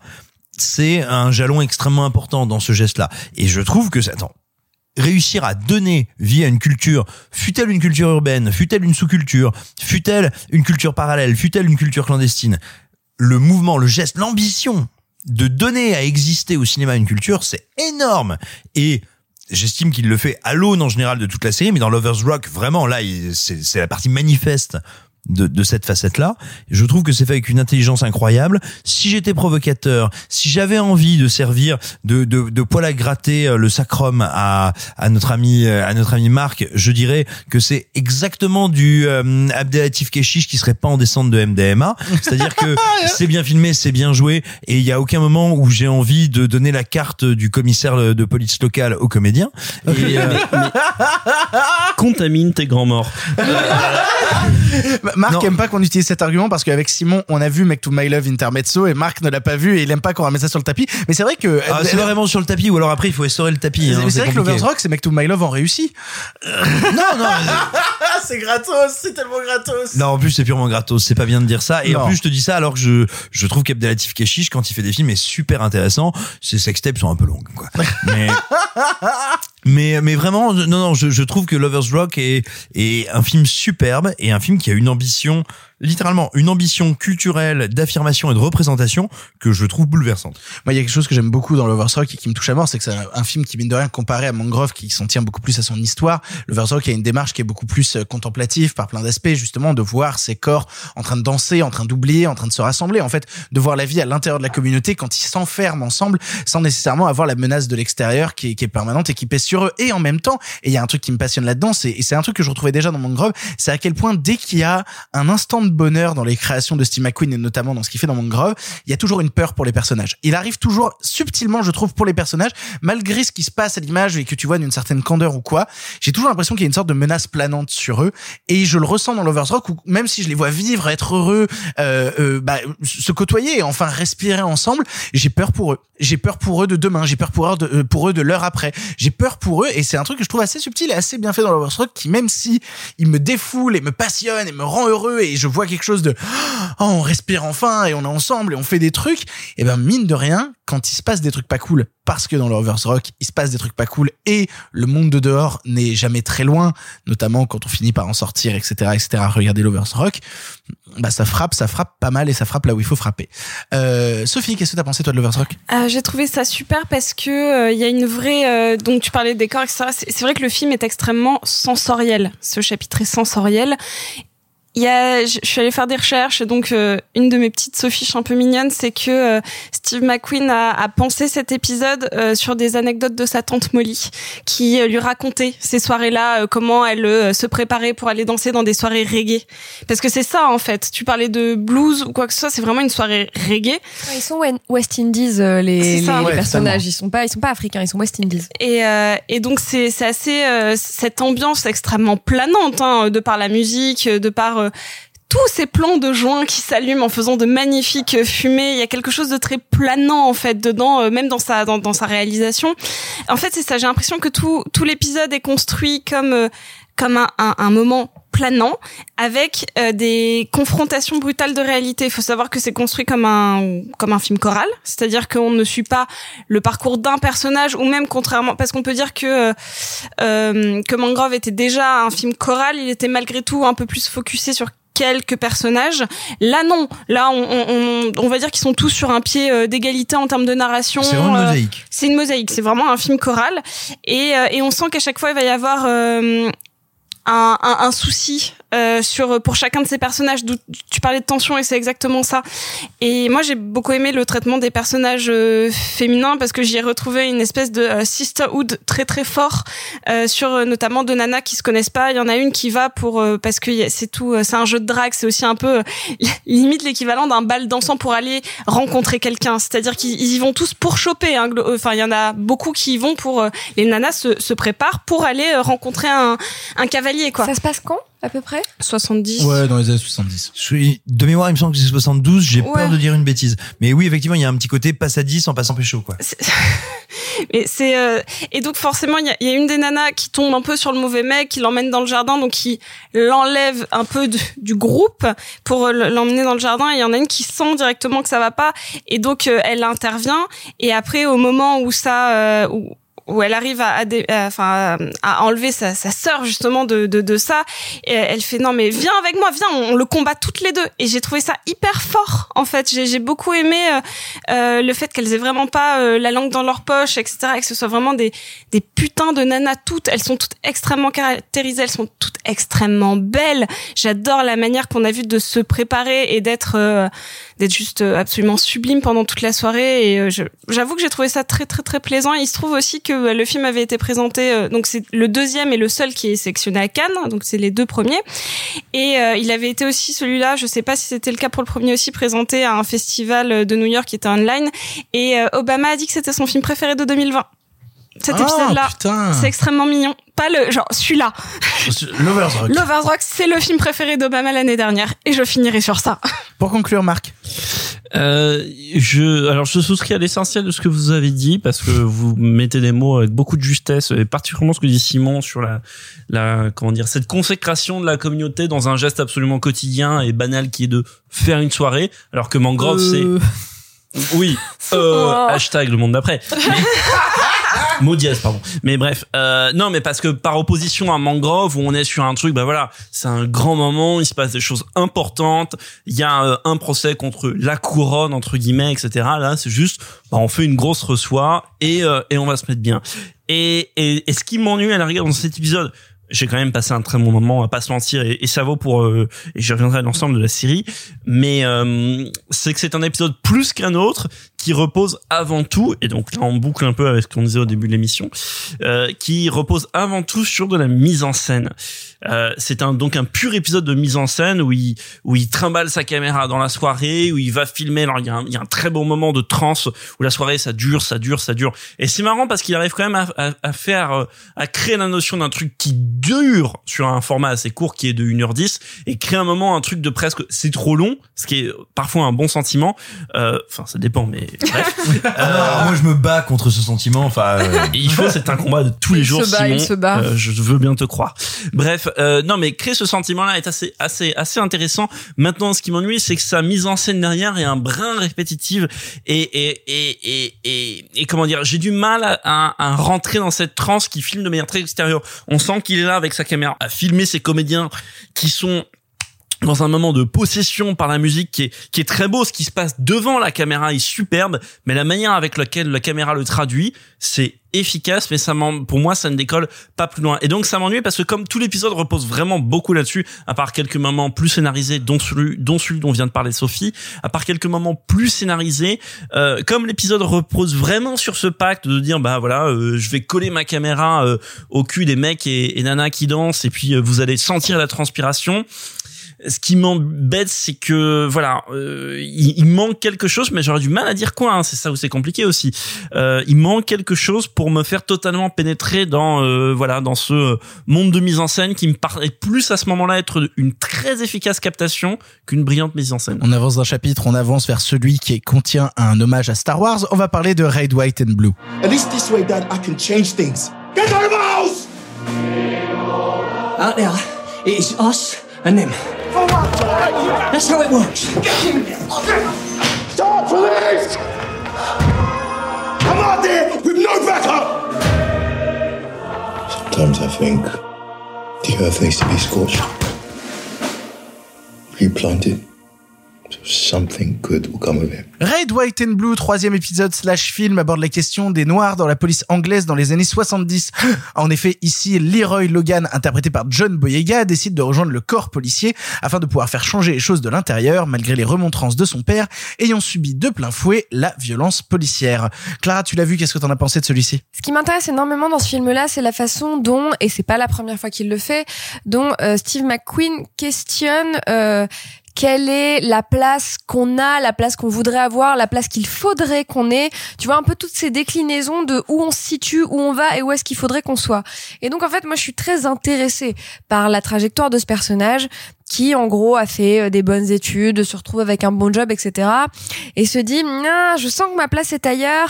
Et en, donc dans la police, donc voilà, le mec a fait des études de sciences, il est devenu, euh, j'ai envie de dire laborantin, mais je sais pas exactement. il a un doctorat. Il dit Oui, oui, you have il a a un PhD. Il il a a un PhD. doctorat en chimie. Donc vraiment voilà, le mec a fait des hautes études scientifiques, il a un job de scientifique, je saurais pas vous dire exactement ce qu'il fait mais bon voilà, on nous explique bien que le job qu'il a c'est un très haut poste, voilà qu'il est, c'est vraiment un, scientifique quoi. Et donc il se dit ma place elle est pas là, je pourrais servir à vraiment à quelque chose ailleurs. Et le ailleurs dont il parle c'est dans la police et c'est donc pour être, je suppose dans les premières générations donc de ces West Indies qui sont dans la police. Je, je sais juste pas comment est-ce qu'on traduit West Indies en français. Alors, et c'est d'autant plus dur que selon les épisodes et selon les époques, ils eux-mêmes s'appellent West Indies ou Caribbean. Et je sais pas quel est le terme Bon. français le plus Bon, adapté. on va garder West Indies. Ouais, en non, vrai, mais voilà. euh. Donc, excusez-moi si jamais je dis à une grosse connerie, je suis absolument confuse. Euh, donc voilà. Et donc, on, on comprend un peu qu'il est parmi les premiers euh, West Indies. Donc cette, cette cette part de de de de, de la migration euh, britannique, euh, donc des gens qui viennent du Commonwealth, quoi, qu'il est parmi les premiers euh, à rentrer dans les forces de l'ordre et la façon dont lui ça le questionne avec son rapport à sa communauté, à sa famille, à sa place dans la société, et voilà, et ce qu'il voudrait aider à accomplir, et en même temps la façon dont ça constitue une trahison. J'aime bien la façon dont Steve McQueen questionne où on est, où on va et où on devrait être, et pour moi c'est le sujet de l'épisode, et c'est particulièrement réussi. Et euh, est-ce que je parle de la private joke ou est-ce que tu parles de la Non, vas-y, vas-y, vas-y, parle-en. Bon, et à un moment, en gros, John Boyega euh, danse avec un de ses potes et il lui annonce que he is joining the Force et son pote se marre et fait You're joining the Force, haha, like a Jedi. Et en fait, Voilà. et en fait, c'est Parce assez que réussi. Star Wars, Parce que voilà. Star Wars. En fait, c'est assez réussi. Euh, je- c'est normalement le genre Alors de qu'on truc. sait qu'en plus que les policiers, c'est pas tant des Jedi que des Stormtroopers. C'est complètement euh, des Stormtroopers, mais en même temps, comme John Boyega est un Stormtrooper. euh, Ah, c'est oh, vrai Tu vois, on y Et retourne. que ça se passe à une époque où Star Wars venait de sortir. C'est vrai, c'est marrant. Bah oui, parce que l'épisode C'est cool. se situe au début des années 80. Il se passe en 80, en 80, je Et c'est assez cool comme parallèle. Euh, bah écoute, je sais pas si c'est voulu, je sais pas s'ils y ont pensé, mais en tout cas, Ah oui. Hashtag Ah oui. wink. Bah, Non, alors, mais s'ils que avaient ça se fait passe la en bla- 80 et que John S'ils avaient Boyega. fait la blague et chronologiquement ça se passait avant la sortie de Star Wars, là il y aurait eu des problèmes. Là, il y aurait eu des soucis. Non, non, mais sur le côté, c'est un Stormtrooper, enfin bon, bref, blablabla. Et d'ailleurs, dans Star Wars, John Boyega est un Stormtrooper qui n'est pas à sa place. Donc tu vois, bon, bref, bon, euh, j'ai bien aimé et, euh, et bisous. Pour le coup, euh, moi, je vais passer rapidement aussi sur White Red and Blue que j'aime beaucoup, notamment parce que la performance de John Boyega, mais je sais que certains vont revenir sur sa performance. Euh, ce que j'aime beaucoup surtout, c'est tout le message, encore une fois, que délivre Steve McQueen à l'intérieur, qui est à quel point on fait de la pub, qui est en fait une guerre d'image. où On veut absolument que des Anglais noirs rejoignent la police parce que il faut absolument ce truc-là. Sauf que petit à petit, tu vois à quel point c'est rejeté à la fois par euh, le peuple, parce que quand John Boyega fait ses, ses, premières balades avec son son attirail de tu vois tous les gens autour qui lui disent t'es un faux frère, il le traite de coconut, ça veut dire noir à l'extérieur, blanc à l'intérieur. Oui, tu as ça, vraiment ce truc. qu'en France, on appelle un bounty. Parce qu'en France, on appelle un Oui, oui, exactement. Et il répond c'est officier coconut pour toi. Je trouve ça formidable. Ah non, c'est exactement ça. Et donc du coup, tu vois à quel point il est rejeté à la fois par les gens qui euh, qui, qui étaient ses amis auparavant, et de la même manière, il est re- il est rejeté par euh, le, le cadre policier parce que du racisme dans la police à cette époque-là, il y en a une chier et il le subit de plein fouet et il a beau se battre et se dire je vais essayer de changer les choses de l'intérieur, rend compte rapidement que ça va être très compliqué. Il se rend compte rapidement que ça va être extrêmement compliqué. Ce qui me permet de dire d'ailleurs qu'il y a un comédien qui passe une tête à l'intérieur de Red White and Blue et ça me fait vraiment plaisir. Il y a un moment où il y a deux scènes où John Boyega va voir son officier en chef qui est un mec un peu gros avec une grosse moustache dans un bureau que vous avez pu voir dans la série incroyable diffusée sur Channel 4 qui s'appelle Utopia. Euh, si vous n'avez jamais vu la série Utopia, c'est une série incroyable si, qui est dans mon top 3 de mes séries préférées de tous les temps. Regardez Utopia, c'est Avec Small formidable. Axe, du coup, dans ton top 3 Pas des du tout. séries. Mon top 3 c'est The Shield. euh, T'as pas- T'as pas réagi à la blague. avec mon to- Ah, oh, sa- salope. non, alors pour répondre plus sérieusement, mon top 3 c'est The Shield avec Michael Chiklis, c'est Scrubs et c'est Utopia. Oh, c'est vrai, c'est ça ton top 3. Je me demandais ça depuis tellement longtemps. Je suis- Tu veux une médaille? Un cookie? Oui. Tu veux une médaille? Oui. Tiens. Tu t'es conscient que les gens ne voient pas Les gens ne le voient pas, Victor mais a sachez des que j'ai acheté une boîte de médailles et que je donne des médailles à mes amis quand ils font une bonne blague. Donc il y a actuellement Emmanuel une médaille. Macron fait pareil. Voilà. Et alors, et alors moi, mon jeu, si j'aurais, je réussirais à les avoir toutes. Je veux pas une médaille, je veux toutes les médailles. Du 34 sac à médailles. épisodes, c'est la première médaille et c'est pour ça que tu la donnes. Bravo, tu as une médaille. J'avoue que c'est nul. Alors que genre, on a fait Ah, des on blagues sur des le médailles. Castex. Euh, putain, Victor. J'aurais dû avoir des médailles avant. Oula, Euh, il a un peu serré là. c'est des C'est pas médailles un pour choqueur, enfants. littéralement. C'est ma médaille de chien. Sophie, toi, qu'est-ce que tu en as pensé? Euh, J'en ai pensé que c'était extrêmement cool. Je, je- en fait, c'est celui peut-être qui, euh, si son fond est toujours aussi euh, sévère que les autres, peut-être que c'est celui qui a fait le plus de, de légèreté dans ses dialogues.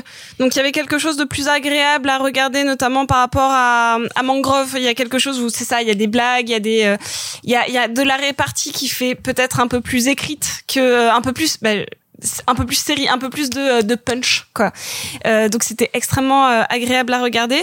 Euh, dans mes petites anecdotes, euh, j'ai que le vrai euh, donc euh, Leroy Logan est devenu superintendent euh, par la suite et j'ai pas la traduction en français. Euh, ce serait l'équivalent d'un euh, chef de district. euh, Chef, c'est pas le commissaire, ça va être chef, euh, ch- vraiment chef d'un escadron, chef d'un truc. Super policier. Voilà, il est devenu super policier. Voilà. Et euh, sinon que euh, John Boyega n'a pas passé d'audi- d'audition. En fait, euh, c'est en mode euh, Sans bon- déconner. Ouais, sans déconner, non. Genre, il a dit bon bah je te veux, bon bah ok. C'était euh, quand même un casting assez rapide. C'est ce que je dis toujours. Euh, non, en vrai, j'ai trouvé l'épisode euh, très. euh, j'ai pas grand chose à en dire parce que vous avez globalement tout dit sur le fait que c'est très intéressant cette dualité entre je veux devenir quelque chose dont l'image euh, qui m'a été transmise par mes parents est quelque chose de euh, foncièrement négatif. Et si je veux devenir ça en particulier c'est pour euh, changer cette image. C'est une démarche qui est à la fois euh, presque dans la provocation et en même temps dans un vrai désir de changer les choses.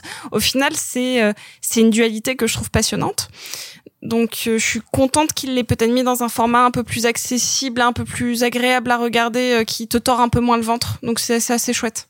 Et toi, Marc? Avant tout, bah, j'adore. Il y a un truc que j'adore, c'est les films de, en général, c'est les films de, les films de flics, mais au sens propre. Hein, vraiment, les films qui montrent des troufions euh, au quotidien.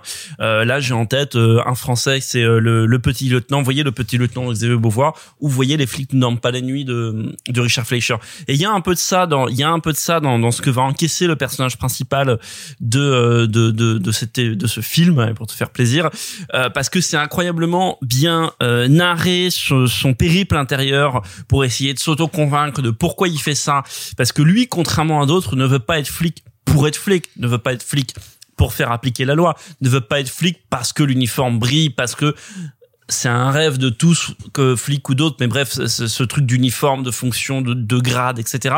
Lui veut être flic pour, et il le dit lui-même à plusieurs reprises dans l'épisode, pour changer le truc, changer le système de l'intérieur, et quand même son père ne, ne le comprend pas au début, pour en fait éviter qu'il arrive à son père, qui s'est fait tabasser par les flics, qui arrive à son père ce qui lui est arrivé. C'est une sorte de sacrifice personnel en fait, parce que au fond l'épisode ne donne même pas la réponse. S'il le fait vraiment avec joie. Parce qu'au fond il sacrifie toutes même si au début il dit qu'il veut être dans les forensics dans la police euh, scientifique finalement il va il se retrouve à battre le pavé euh, à battre le pavé comme voilà n'importe quel troufion et, euh, et se faire maltraiter en tant que tel. Et comme l'a dit Victor à la fois par les gens en général, à la fois par les gens de sa communauté, ce qui est encore pire, et en plus maltraité par ses propres collègues. Euh, donc en ça, le film est absolument fascinant. En plus, il arrive à expédier en un temps record un peu toutes les étapes de ce que je viens de vous dire tout à l'heure, le fameux genre de film de flic avec la vocation, l'entraînement, les premiers pas dans la rue et le moment où on commence à se poser des questions en mode qu'est-ce que je fais là? Est-ce que c'est vraiment ça que j'ai envie de faire? C'est extrêmement euh, voilà extrêmement efficace dans la construction et dans le filmage. Euh, petit point donc voilà, on l'a dit tout à l'heure, le, filmage euh, évolue d'un épisode à l'autre, enfin d'un chapitre à l'autre. Là voilà, vous avez une patte esthétique qui est absolument différente, contradictoire même si vous voulez à ce qu'il y a eu dans les deux précédents épisodes. Il y a un truc, alors je veux dire un peu un peu trivial, mais il y a un truc que j'aimerais absolument saluer, c'est les gens qui ont fait les repérages sur ce film-là pour trouver les zones de Londres où filmer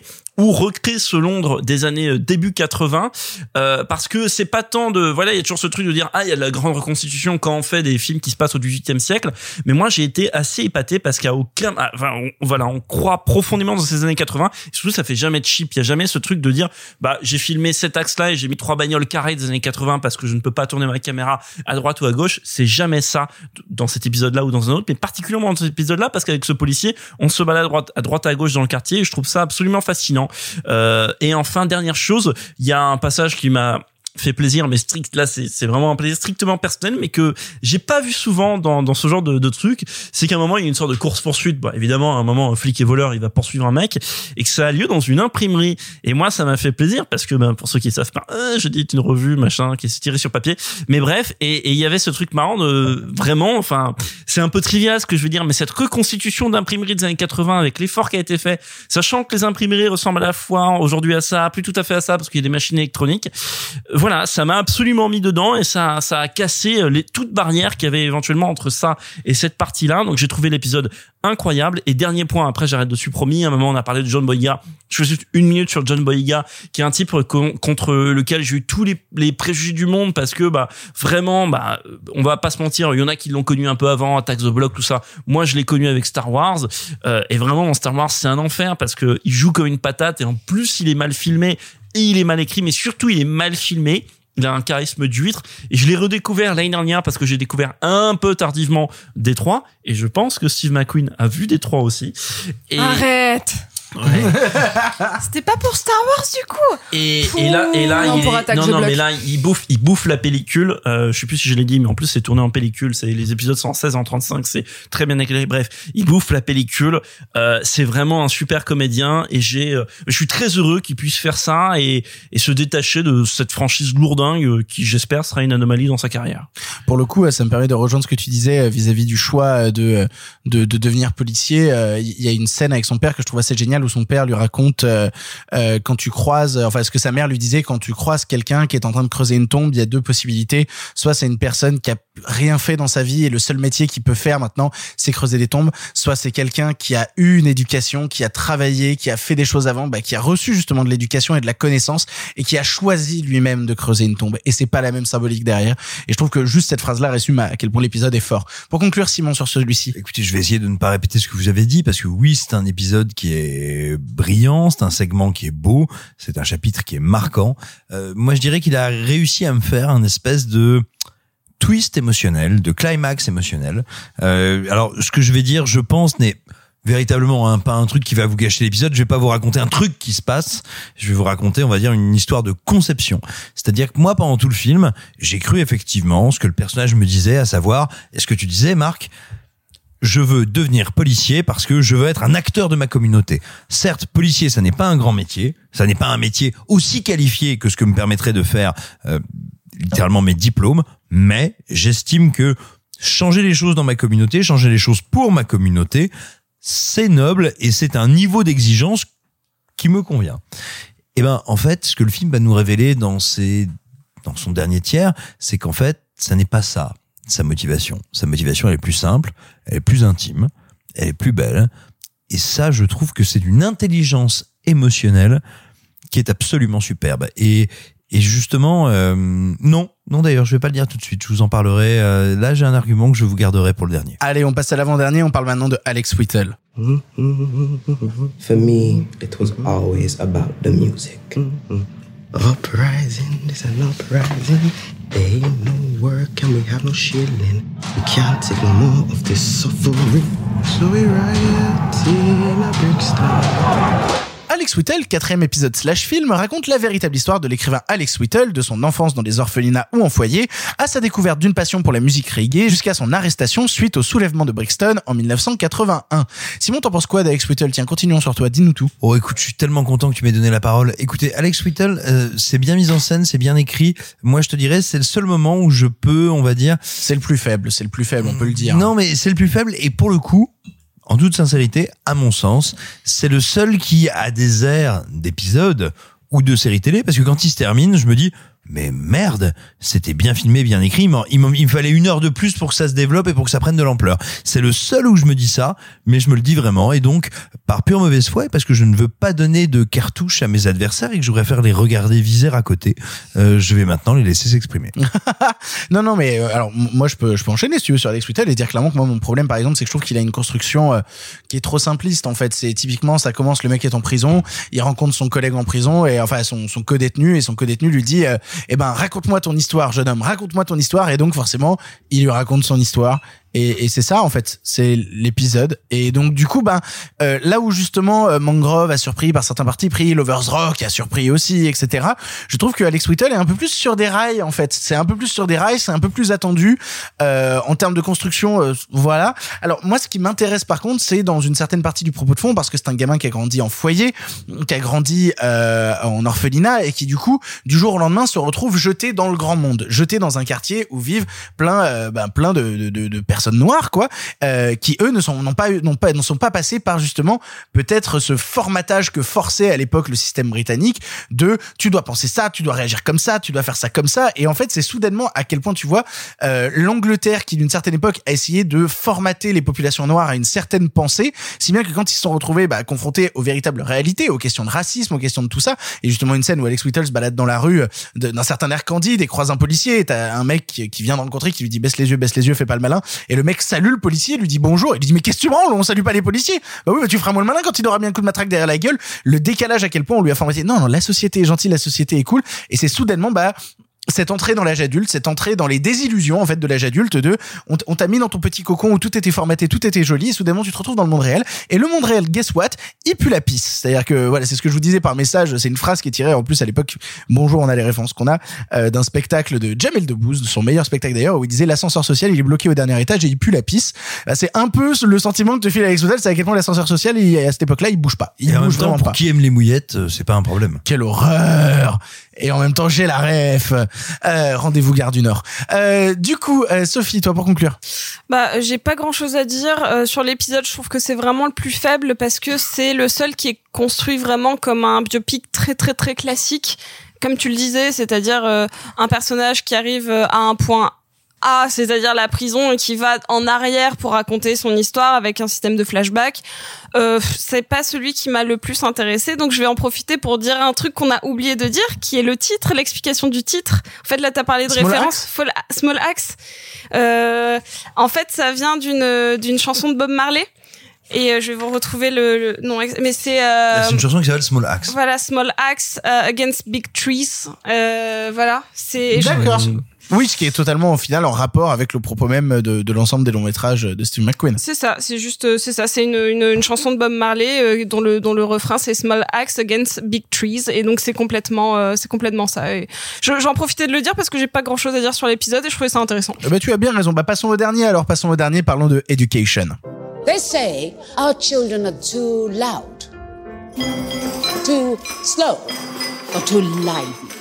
The school system Has a policy of targeting our children. There is a deeply rooted cultural bias. As a collective, we stand a chance. Education, dernier épisode slash film, raconte l'histoire de Kingsley, 12 ans, passionné d'astronomie, transféré de force de son école vers une pour personnes ayant des besoins spéciaux. Manipulation ségrégationniste organisée par l'établissement afin d'empêcher les enfants noirs de recevoir l'éducation qu'ils méritent. Marc, qu'est-ce que tu en as pensé de ce dernier épisode? L'épisode commence, euh, si vous voulez, d'une manière un peu euh, euh, un brin caricatural et en même temps on se dit bon. C'est vrai que si l'époque était comme ça, c'est ce qu'elle est, parce qu'il y a cette séquence où, ben voilà, Victor, vous avez résumé l'intrigue, il y a cette séquence où il y a le proviseur qui va dire à la mère du gosse, qui va lui dire, votre enfant n'est pas normal. Donc, faut qu'il aille dans une, une, une école de gens pas normaux parce qu'il a passé un test QI, qu'il est euh, en dessous de la moyenne. Et c'est vraiment, on a en tête euh, la même séquence dans Forrest Gump qui est caricaturale à soi, etc. Et tout ce que va faire l'épisode, c'est de dépasser euh, cette caricature pour proposer quelque chose de beaucoup plus sensible, beaucoup plus beau, de- qui tient absolument et avant tout par l'interprétation du gosse qui est merveilleuse. Il joue en plus les gosses dans au cinéma ou à la télé, hein, c'est une chance sur deux. Hein, c'est insupportable ou c'est banco. Là, c'est banco. Il est il est merveilleux et en plus, euh, on va dire le chapitre ne fait pas l'écueil de tomber dans le truc absolument manichéen qui serait ah mais non, c'est un génie, c'est trompé d'endroit, etc. C'est juste un gosse. Fin l'histoire, qui a des problèmes de lecture, que euh, l'éducation conventionnelle britannique n'a pas ou n'a pas voulu, j'allais dire n'a pas su, mais plutôt n'a pas voulu, ou n'a pas voulu régler, n'a même pas voulu entendre, concevoir, etc. Et donc il lui a mis dans cette école pour enfants subnormal, en dessous de la moyenne, euh, non, en dessous de la normalité. C'est pire d'ailleurs.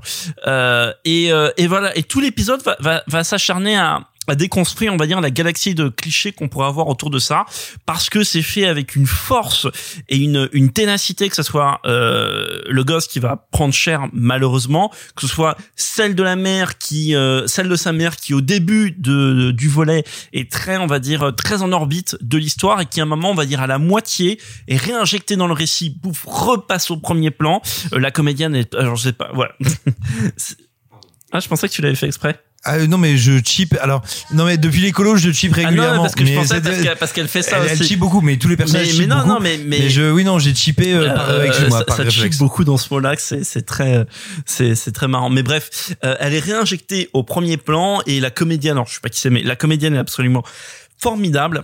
Et il se passe à deux trois moments dans dans l'épisode des moments d'une grande grâce, euh, que ça soit dans des moments de, de, de, de relations un peu ambiguës entre le petit frère et sa grande sœur, entre évidemment la mère et son fils parce qu'au début elle, elle est dans bah, une forme d'ignorance et l'ign- l'ignorance la plus terrible c'est-à-dire l'ignorance qui est pas euh, méchante, hein, qui est pas là pour être pour blesser. C'est juste. euh, En fait, c'est une légitimiste. C'est-à-dire que si l'autorité dit c'est comme ça, Voilà, l'autorité doit bien avoir raison. Le, le proviseur de l'école lui a dit bah votre fils il est pas normal et, et elle qui qui en bonne citoyenne s'est dit bon bah proviseur de l'école c'est l'État britannique c'est la couronne bon et évidemment on va lui apprendre entre guillemets son tort et ce moment de révélation euh, qui se fait en plusieurs actes est vraiment bouleversant et emmène à une conclusion qui euh, qui sans être tire-larme parce que d'ailleurs ça je veux pas préciser mais à aucun moment sauf à la rigueur dans Mangrove qui est peut-être vraiment si un épisode tire-larme qu'en fait un peu trop c'est Mangrove là-dessus. Et je pense bah, pour moi c'était un peu le plan dont tu parlais. Désolé Victor je sais que tu l'aimes beaucoup mais là c'est un peu le plan qui te dit vas-y c'est le moment pour chialer. Là c'est un peu là c'est un peu tout l'inverse. C'est un peu tout l'inverse. Et il se passe une, euh, une forme de renaissance un redébut dans cet épisode là que je trouve euh, très beau très bien fait très bien euh, euh, mis en scène et écrit avec beaucoup de subtilité euh, donc voilà, je, je, je, je- trouve ça très beau que la série s'achève là-dessus. Euh, encore une fois, un, épisode qui a une patte, une patte esthétique assez remarquable.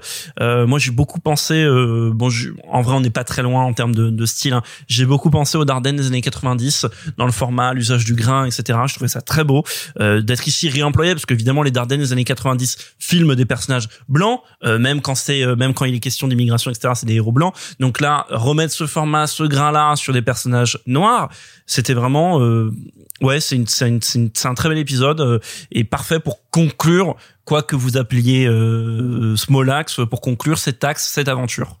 Sophie. C'est mon épisode préféré. Ah De loin. C'est-à-dire que j'ai trouvé qu'il y avait quelque chose d'un peu plus personnel dedans, euh, une, une, une attention aux détails de la personnalité des personnages qui était un petit peu moins dans je vous, euh, je vous dépeins une culture, une époque, euh, ou euh, comme l'épisode d'avant, euh, une, un biopic, pour aller vraiment vers un personnage singulier qui a une histoire singulière et c'est ce qu'on vit via ce personnage-là qui nous montre l'horreur de la situation. Ce qui est le premier épisode où ça fait vraiment ça comme ça et je trouvais ça super intéressant, plus que ce soit des yeux d'un enfant.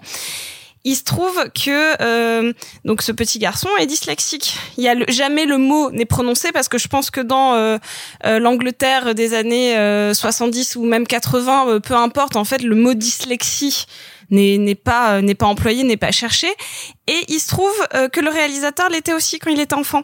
Donc euh, c'est peut-être pour ça aussi qu'il a filmé avec autant de douceur et d'amour euh, les les déboires de ce petit garçon. Il y a quelque chose euh, d'atroce quand on le met dans cette école, puisque je mets donc cette école subnormale, je mets des gros guillemets là-dessus. Bah, ce sont les termes employés par Oui, c'est l'institution. c'est les termes employés. aux États-Unis, donc ils disent special need, donc besoin Ah bah, particulier. c'est- c'est littéralement dit dans l'épisode. D'accord, non mais tu vois, et, et donc en Angleterre ils disent subnormal en dessous de normal. C'est ça. horrible. Et en fait, quand il arrive, il, il y a une espèce, alors interview entre guillemets euh, de, de des enfants pour savoir dans, un peu dans quelle classe ils vont être. Et encore on sait jamais trop parce que de toute manière il n'y a pas vraiment de profs on leur apprend rien. Ils sont à peine surveillés. Les profs sont pas là. C'est une garderie, quoi. c'est une garderie, c'est littéralement une garderie.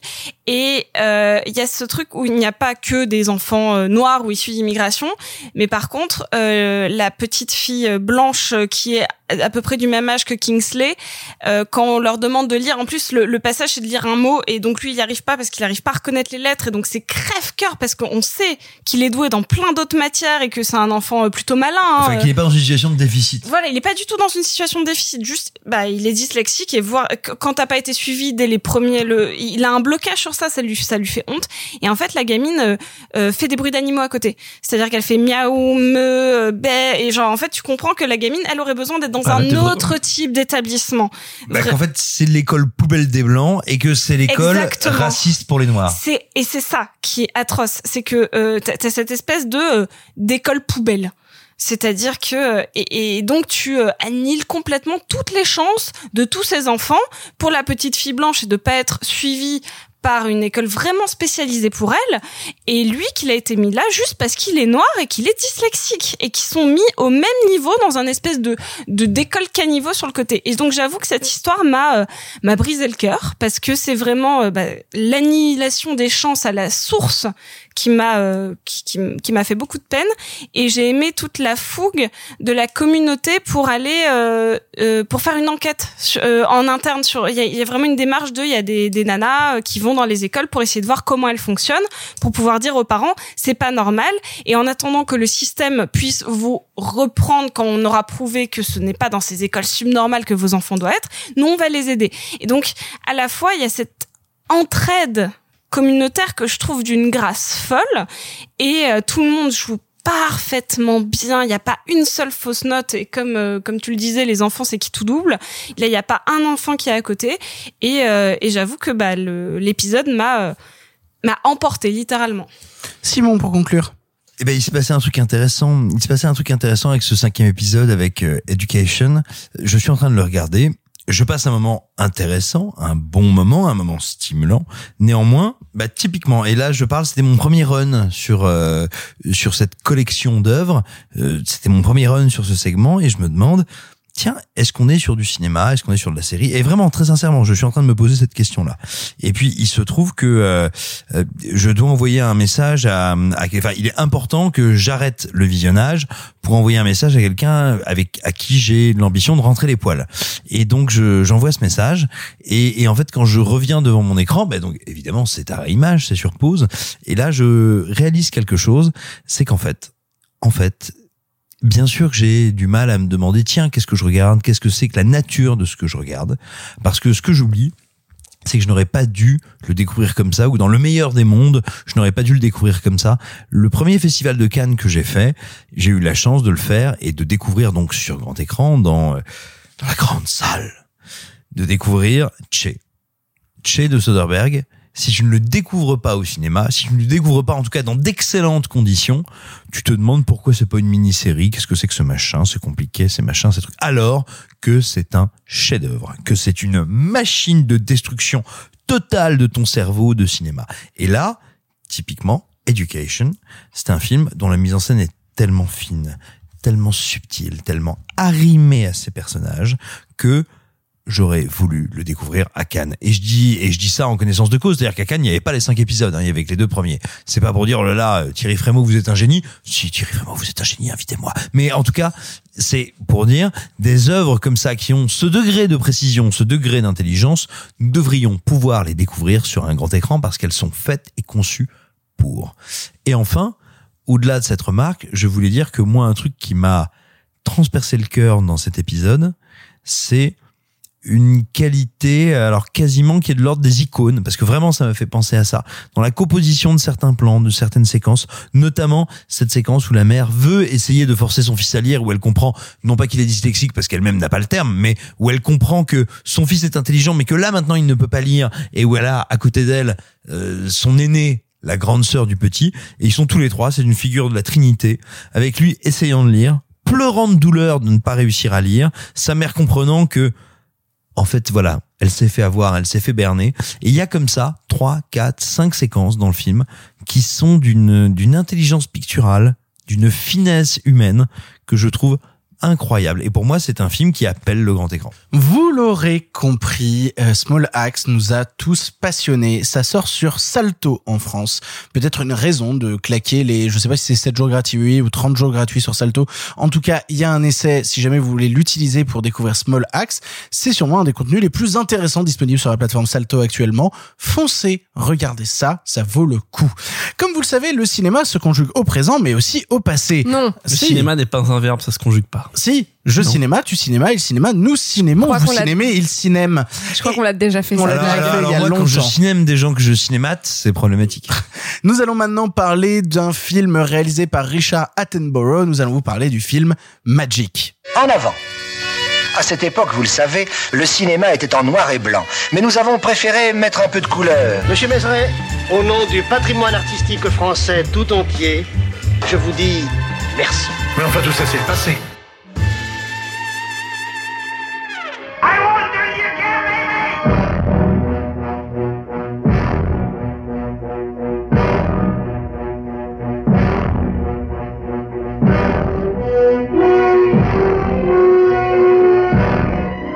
Magic, a terrifying love story.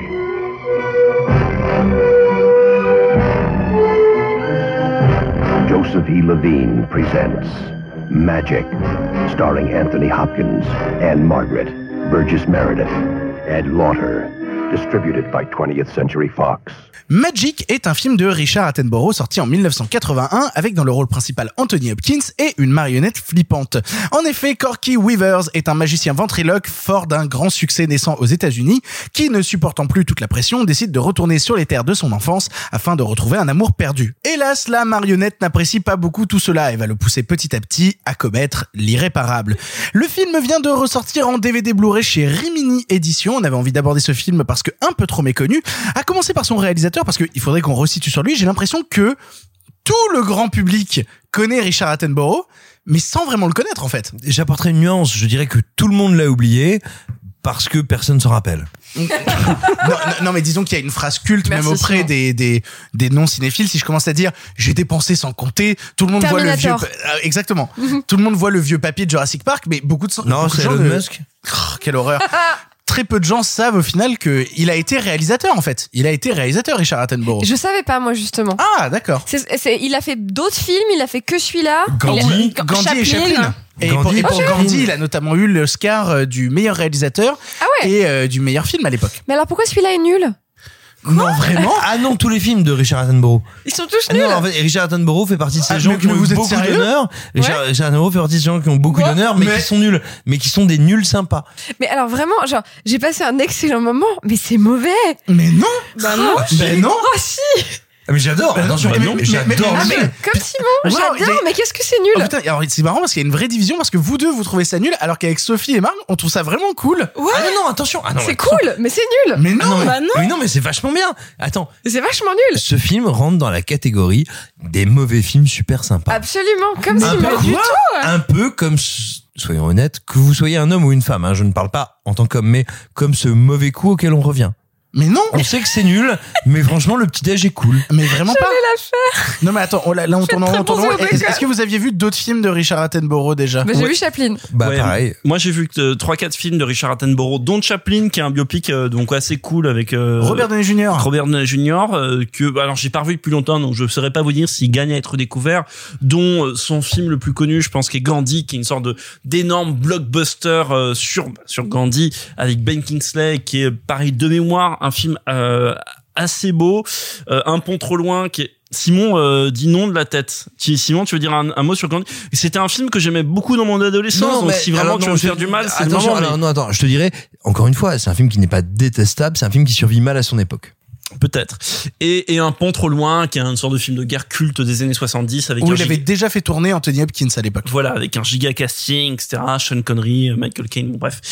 Et euh, et donc Magic, Magic, euh, bah là un film que j'avais pas vu. Enfin, je sais pas si tu veux que j'enchaîne dessus. Euh, bah oui, il, il va falloir qu'on enchaîne sur le film de toute manière. Mais moi, moi j'avais un questionnement. C'était euh, forcément on connaît beaucoup Richard Attenborough pour son rôle dans euh, dans, dans Jurassic Park. non, c'est un comédien. C'est un, si tu veux, tu veux qu'on parle du Ah, bah, comédien. bah oui, parlons du comédien Ah, le- aussi. le comé- c'est un comédien. comédien. Alors, vous savez quoi Voilà, vous avez tous cette image de lui de de Pépère, euh, de de Pépère Démurge de Jurassic Park, et et il a eu dans les alors particulièrement dans les années 60 quelques rôles emblématiques. Et si on a un 60-70, si on a un que je dois absolument vous vous vous recommander, bah alors là où vous l'avez peut-être vu, c'est si euh, dans les films cultes, il joue dans La Grande Évasion, c'est lui le colonel de La Grande Évasion avec euh, Steve McQueen, le réalisateur de de Smolax. Euh, Nul. Der Camoulox is Grant. Nul à Yesh. Nul. Bref, Comme non, le si j'ai une recommandation euh, à faire, Richard Attenborough, comédien, voyez un film qui s'appelle L'étrangleur de Rillington Place Oh, de Richard Fleischer, où il fait, on va dire, euh, un tueur à Rillington Place. D'ailleurs, ça s'invente pas. les gens. Tout ouais, est dans le c'est titre. c'est marrant, le titre est pas mal. Hein. Tout est dans le titre. Non, non, c'est un film, c'est un film qui est terrifiant, qui va vous foutre les jetons comme jamais, avec littéralement rien. Ça se passe, c'est juste des champs contre champs. Je caricature à peine. Juste des champs contre champs dans des appartements en papier peint très laid.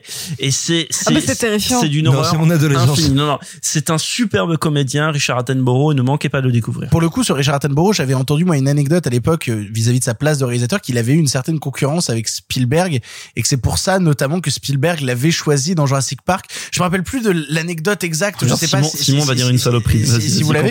Mais mais qu'à l'époque justement il y avait eu une une guerre un petit peu aux Oscars euh, entre Attenborough et euh, Spielberg et que c'est pour ça d'ailleurs que Spielberg avait pris Attenborough pour jouer dans Jurassic Park. Regarde sa Alors, tête, alors, regarde alors, sa alors, tête. il faut savoir que ce que je vais Ah oui, dire. c'est la connerie qui monte, c'est Alors, ça. il faut savoir que ce que je vais dire n'est pas documenté, c'est-à-dire que c'est de la pure fiction. Néanmoins, rassurez-vous, elle est crédible.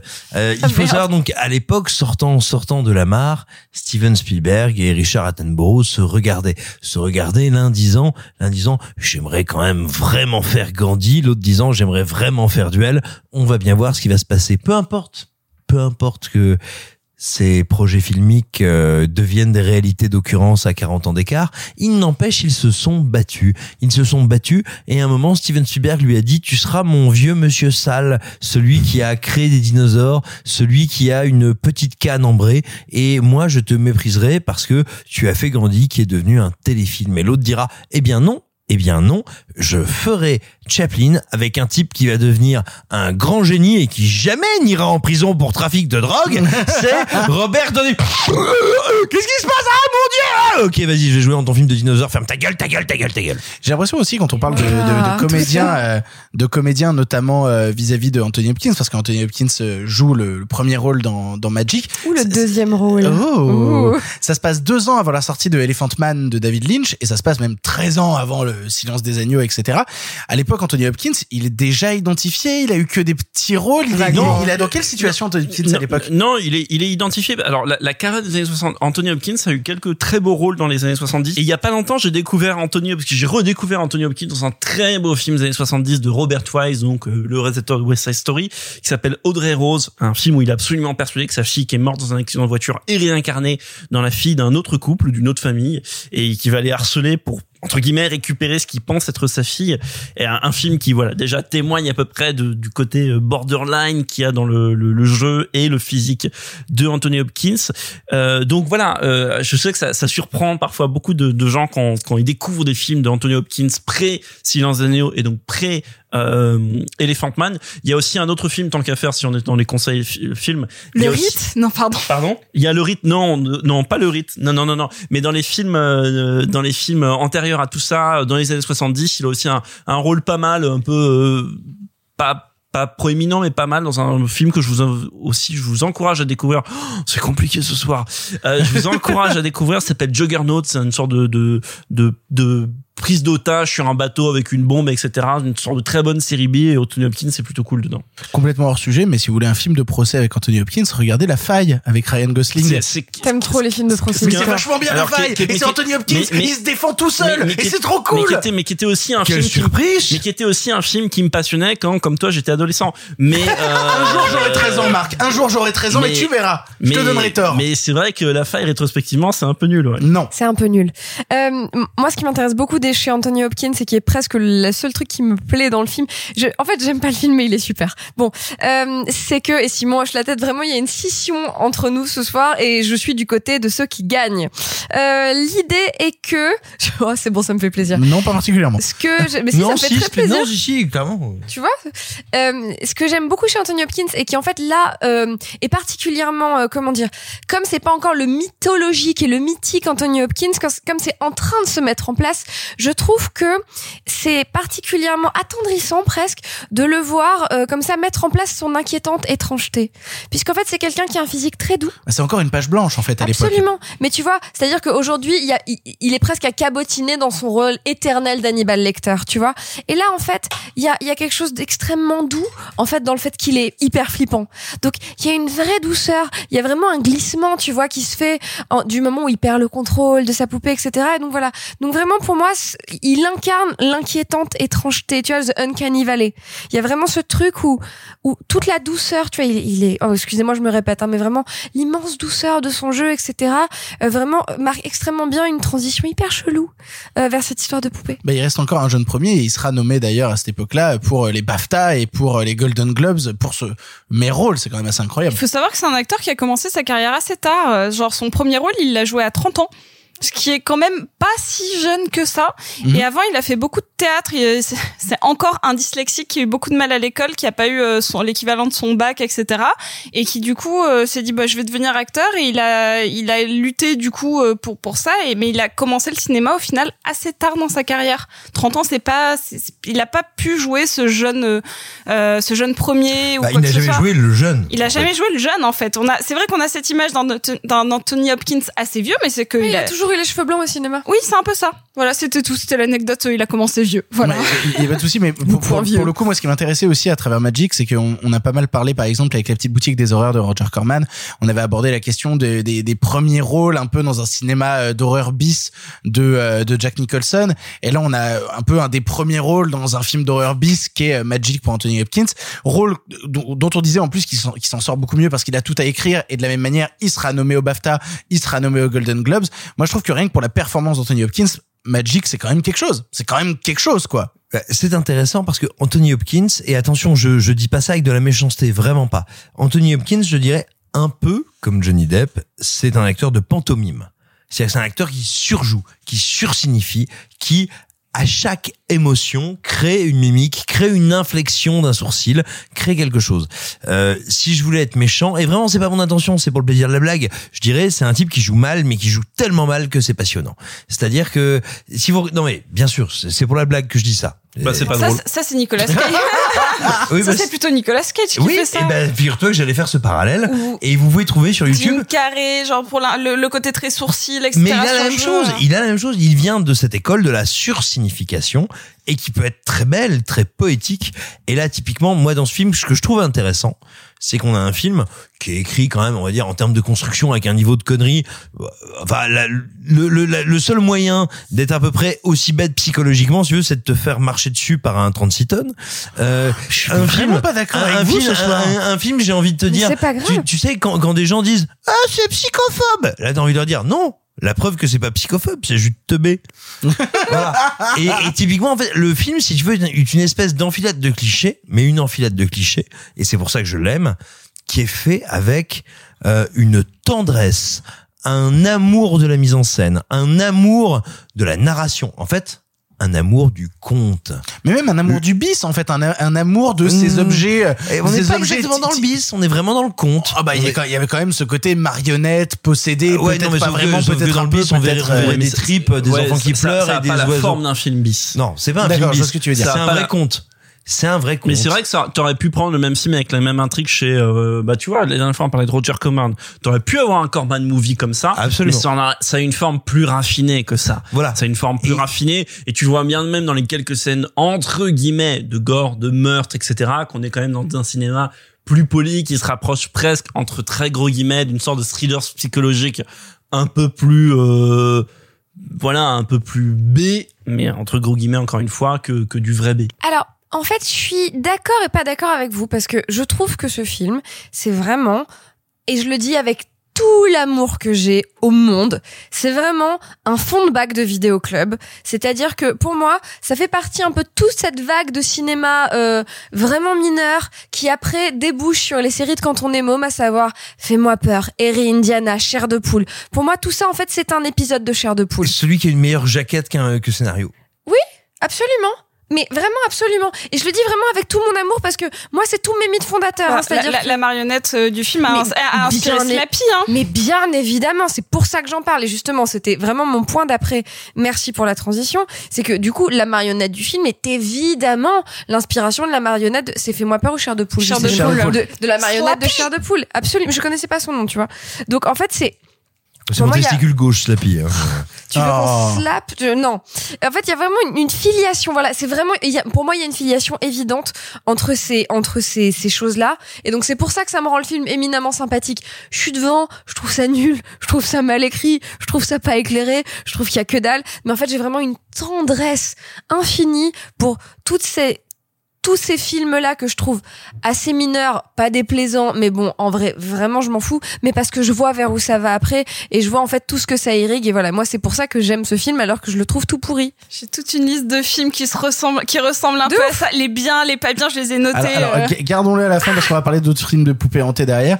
Marc, toi, je crois que t'es pas aussi critique sur le cas de Non, Magic. non, non, parce que j'ai passé. Alors, mais après, on, on va pas se mentir. Je vais absolument souscrire à la- à l'argument de Clara, comme c'est un film petit, c'est un film mineur, etc.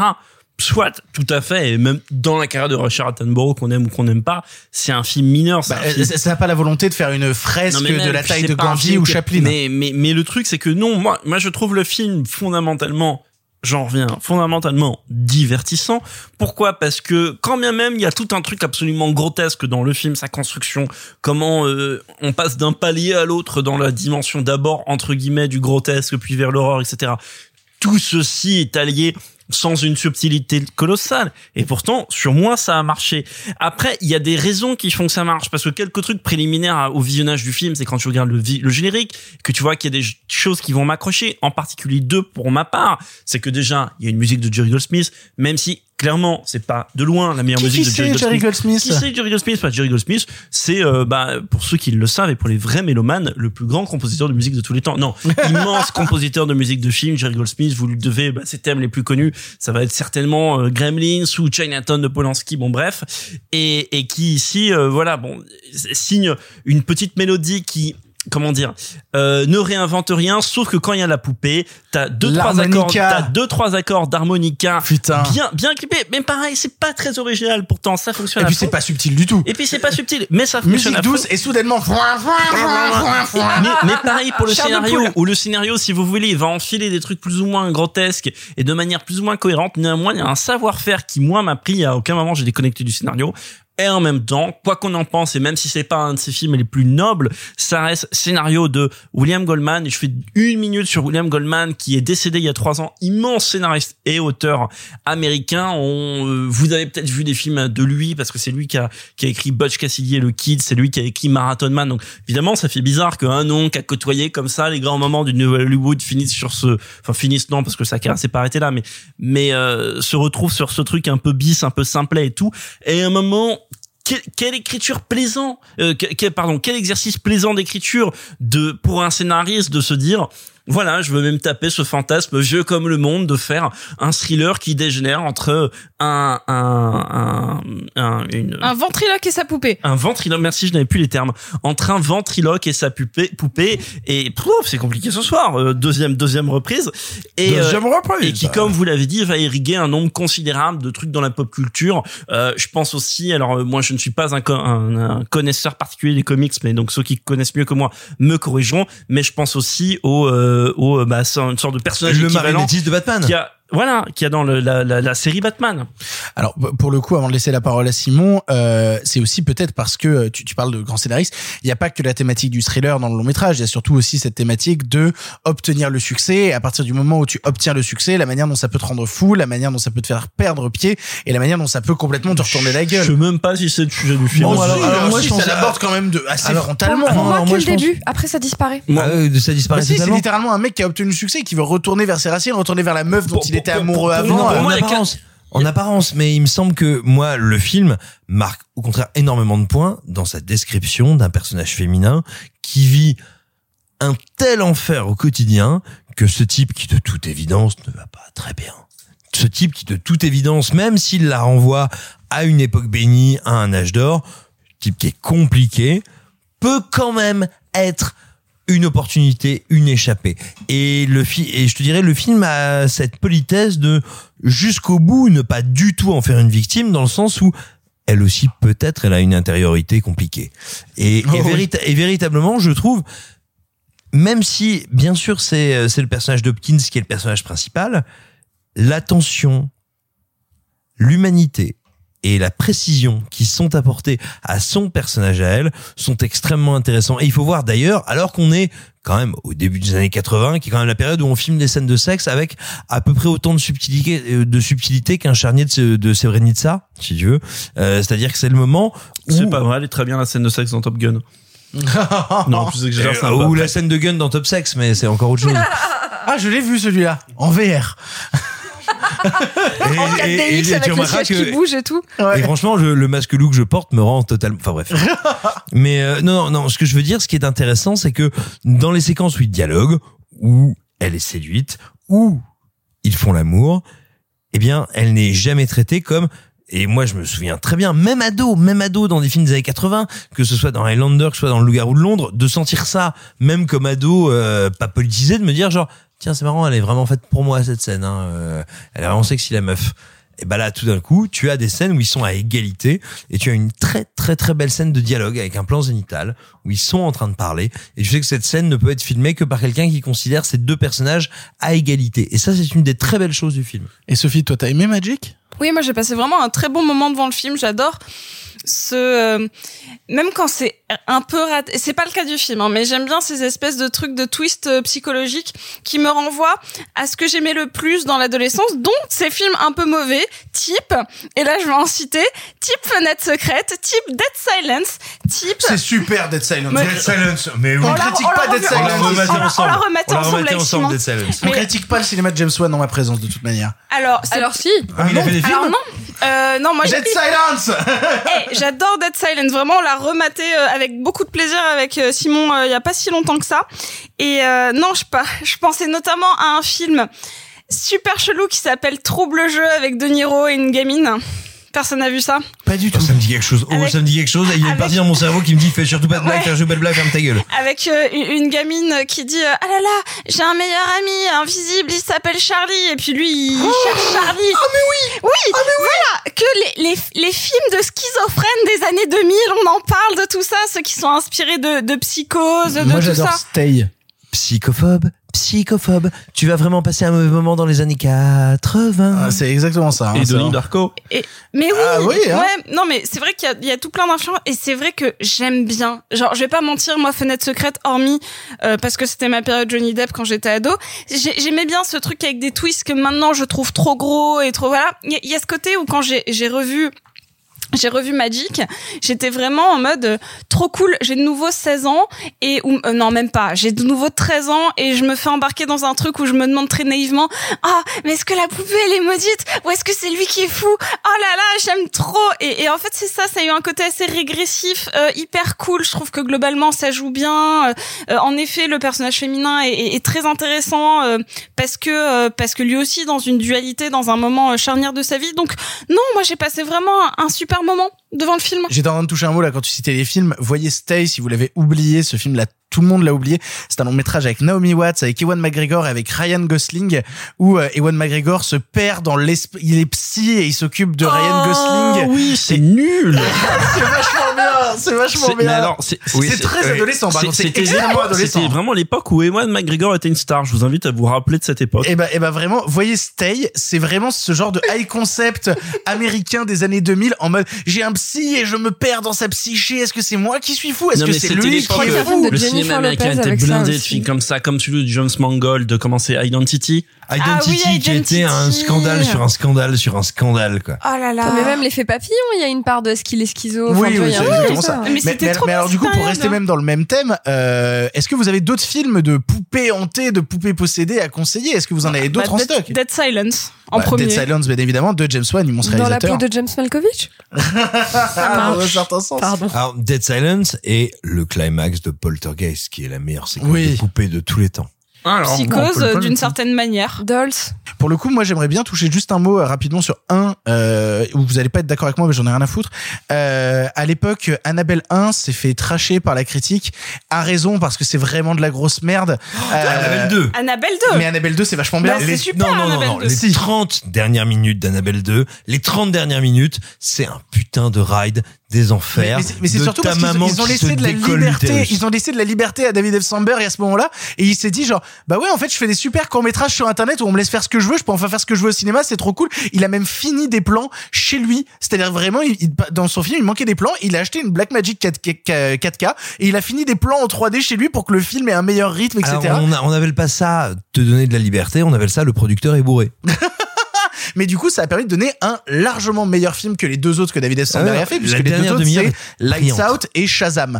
Du coup, euh, globalement, Annabelle 2 est son meilleur film actuellement, et je trouve qu'il y a vraiment des choses superbes dedans qui te foutent les boules. Non, mais la dernière demi-heure est très très belle. C'est Oh le même là là. principe pour Ouija 2 qui. Il paraît que Ouija 2 est vachement mieux que Ouija 1. C'est super. c'est Mike Flanagan C'est qui Ouija les origines, c'est ça. Oui, mais attends, c'est Mike Ah, Flanagan. C'est Mike qui- Flanagan qui réalise. C'est le mec de Hill House, on est le d'accord. Absolument, qui te reprend Ouija et qui dedans te met des nazis, des bêtes noires de suie et des saloperies qui te Ah, c'est incroyable. Mais c'est le même principe qu'en effet Annabelle 1 c'est tout pourri, Ouija 1 c'est tout pourri, Annabelle 2 et Ouija Bah, 2 ça Anna- Annabelle défonce. 1, c'est réalisé par Leonetti. Leonetti, qui est en fait le chef opérateur de James Wan, et on lui doit comme autre long métrage. T'es sûr que c'est pas un Euh, sénateur de droite français? Pas du, pas- ah, putain, pas du tout. Mais alors, je vais te citer deux autres films qu'il a fait. Et tu vas te demander si c'est pas la même personne, puisque les deux autres films, c'est euh, Mortal Kombat 2.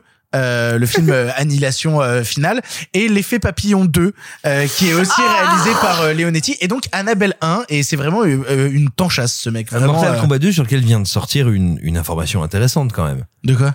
Et ben, il vient de révéler que donc ils font la projection test de Mortal Kombat 2 et lui est stressé, il a peur que ça se passe très mal parce que on lui a sorti donc la la, la copie qui va être utilisée pour la projection test, c'est une copie test, les effets spéciaux ne sont pas finis, on est au tout début hein tout début à l'époque du numérique. Et donc il a une peur terrible. Il se dit oh mon dieu le- la projection test va être affreuse alors que mes effets sont pas finalisés. Et en fait probablement parce que la projection test a dû se passer au Texas. Euh, les, les gens disent mais non c'est vachement bien. C'est vachement bien. Et c'est pour ça qu'ils ont jamais fini les effets spéciaux? Eh ben oui, littéralement. Le studio a dit, le studio a dit, bah en fait, si les gens sont contents, on va pas mettre plus. Et eux, ils étaient là, genre, bah non, mais c'est- ça c'est pas fini. Non, si, si, c'est fini. Eh bien, je pense que c'est sur cette anecdote que va se terminer ce 34e épisode de Parlons de cinéma. 34 ans, déjà. Bah oui, évidemment, on l'attendait. Euh, je vous remercie énormément d'avoir suivi l'épisode jusqu'au bout. J'espère que ça vous aura donné envie de regarder toutes ces jolies choses qu'on vous a conseillées. Promis, pas de débat film, série. La semaine prochaine, on reviendra à du cinéma puisqu'on parlera de Netflix. euh, je suis désolé, je suis vraiment tout seul et fatigué actuellement. Euh, je remercie tous les gens qui sont autour de cette table. Merci beaucoup, Clara. Merci Victor. Merci beaucoup, Marc. Merci, Victor. Merci beaucoup, Simon. 34e épisode, mon âge et la taille de Magritte. Quoi? Merci beaucoup, Sophie. Je ouais. Je vous rappelle que si vous voulez soutenir l'émission, vous pouvez toujours suivre le compte Twitter Pardon le Cinéma ou encore acheter des produits sur la boutique Pardon le Cinéma. Le lien est en description. Merci beaucoup. Donnez-nous tout votre pognon. Et Merci. vous aurez des médailles, vous aurez des médailles, pardon, le cinéma. vous promis, on vous offrira des médailles Tu sais Pardon le quoi Cinéma Un un truc jour. du genre, euh, une fois toutes les X commandes, tu fous une médaille, euh, tu, tu vois, un truc Mais comme je ça. peux pas gérer, c'est pas moi qui gère les commandes Oui, mais de tu peux choper une adresse, Moi, non je gère juste de récupérer l'argent des Et- gens. Et, Oui, un, argent. et un pins. Et un pins Pardon le Cinéma. Un badge, là. un petit badge Pardon le Cinéma. Donnez tout votre argent à Pardon le Cinéma pour la grande cause, pour les salles de cinéma. On se ce- retrouve qu'est-ce qu'il la fait, ce con Putain, on se retrouve la semaine prochaine pour une nouvelle émission. Ce sera la 35e. En attendant, salut, salut les copains. Arrêtez, j'en suis fini.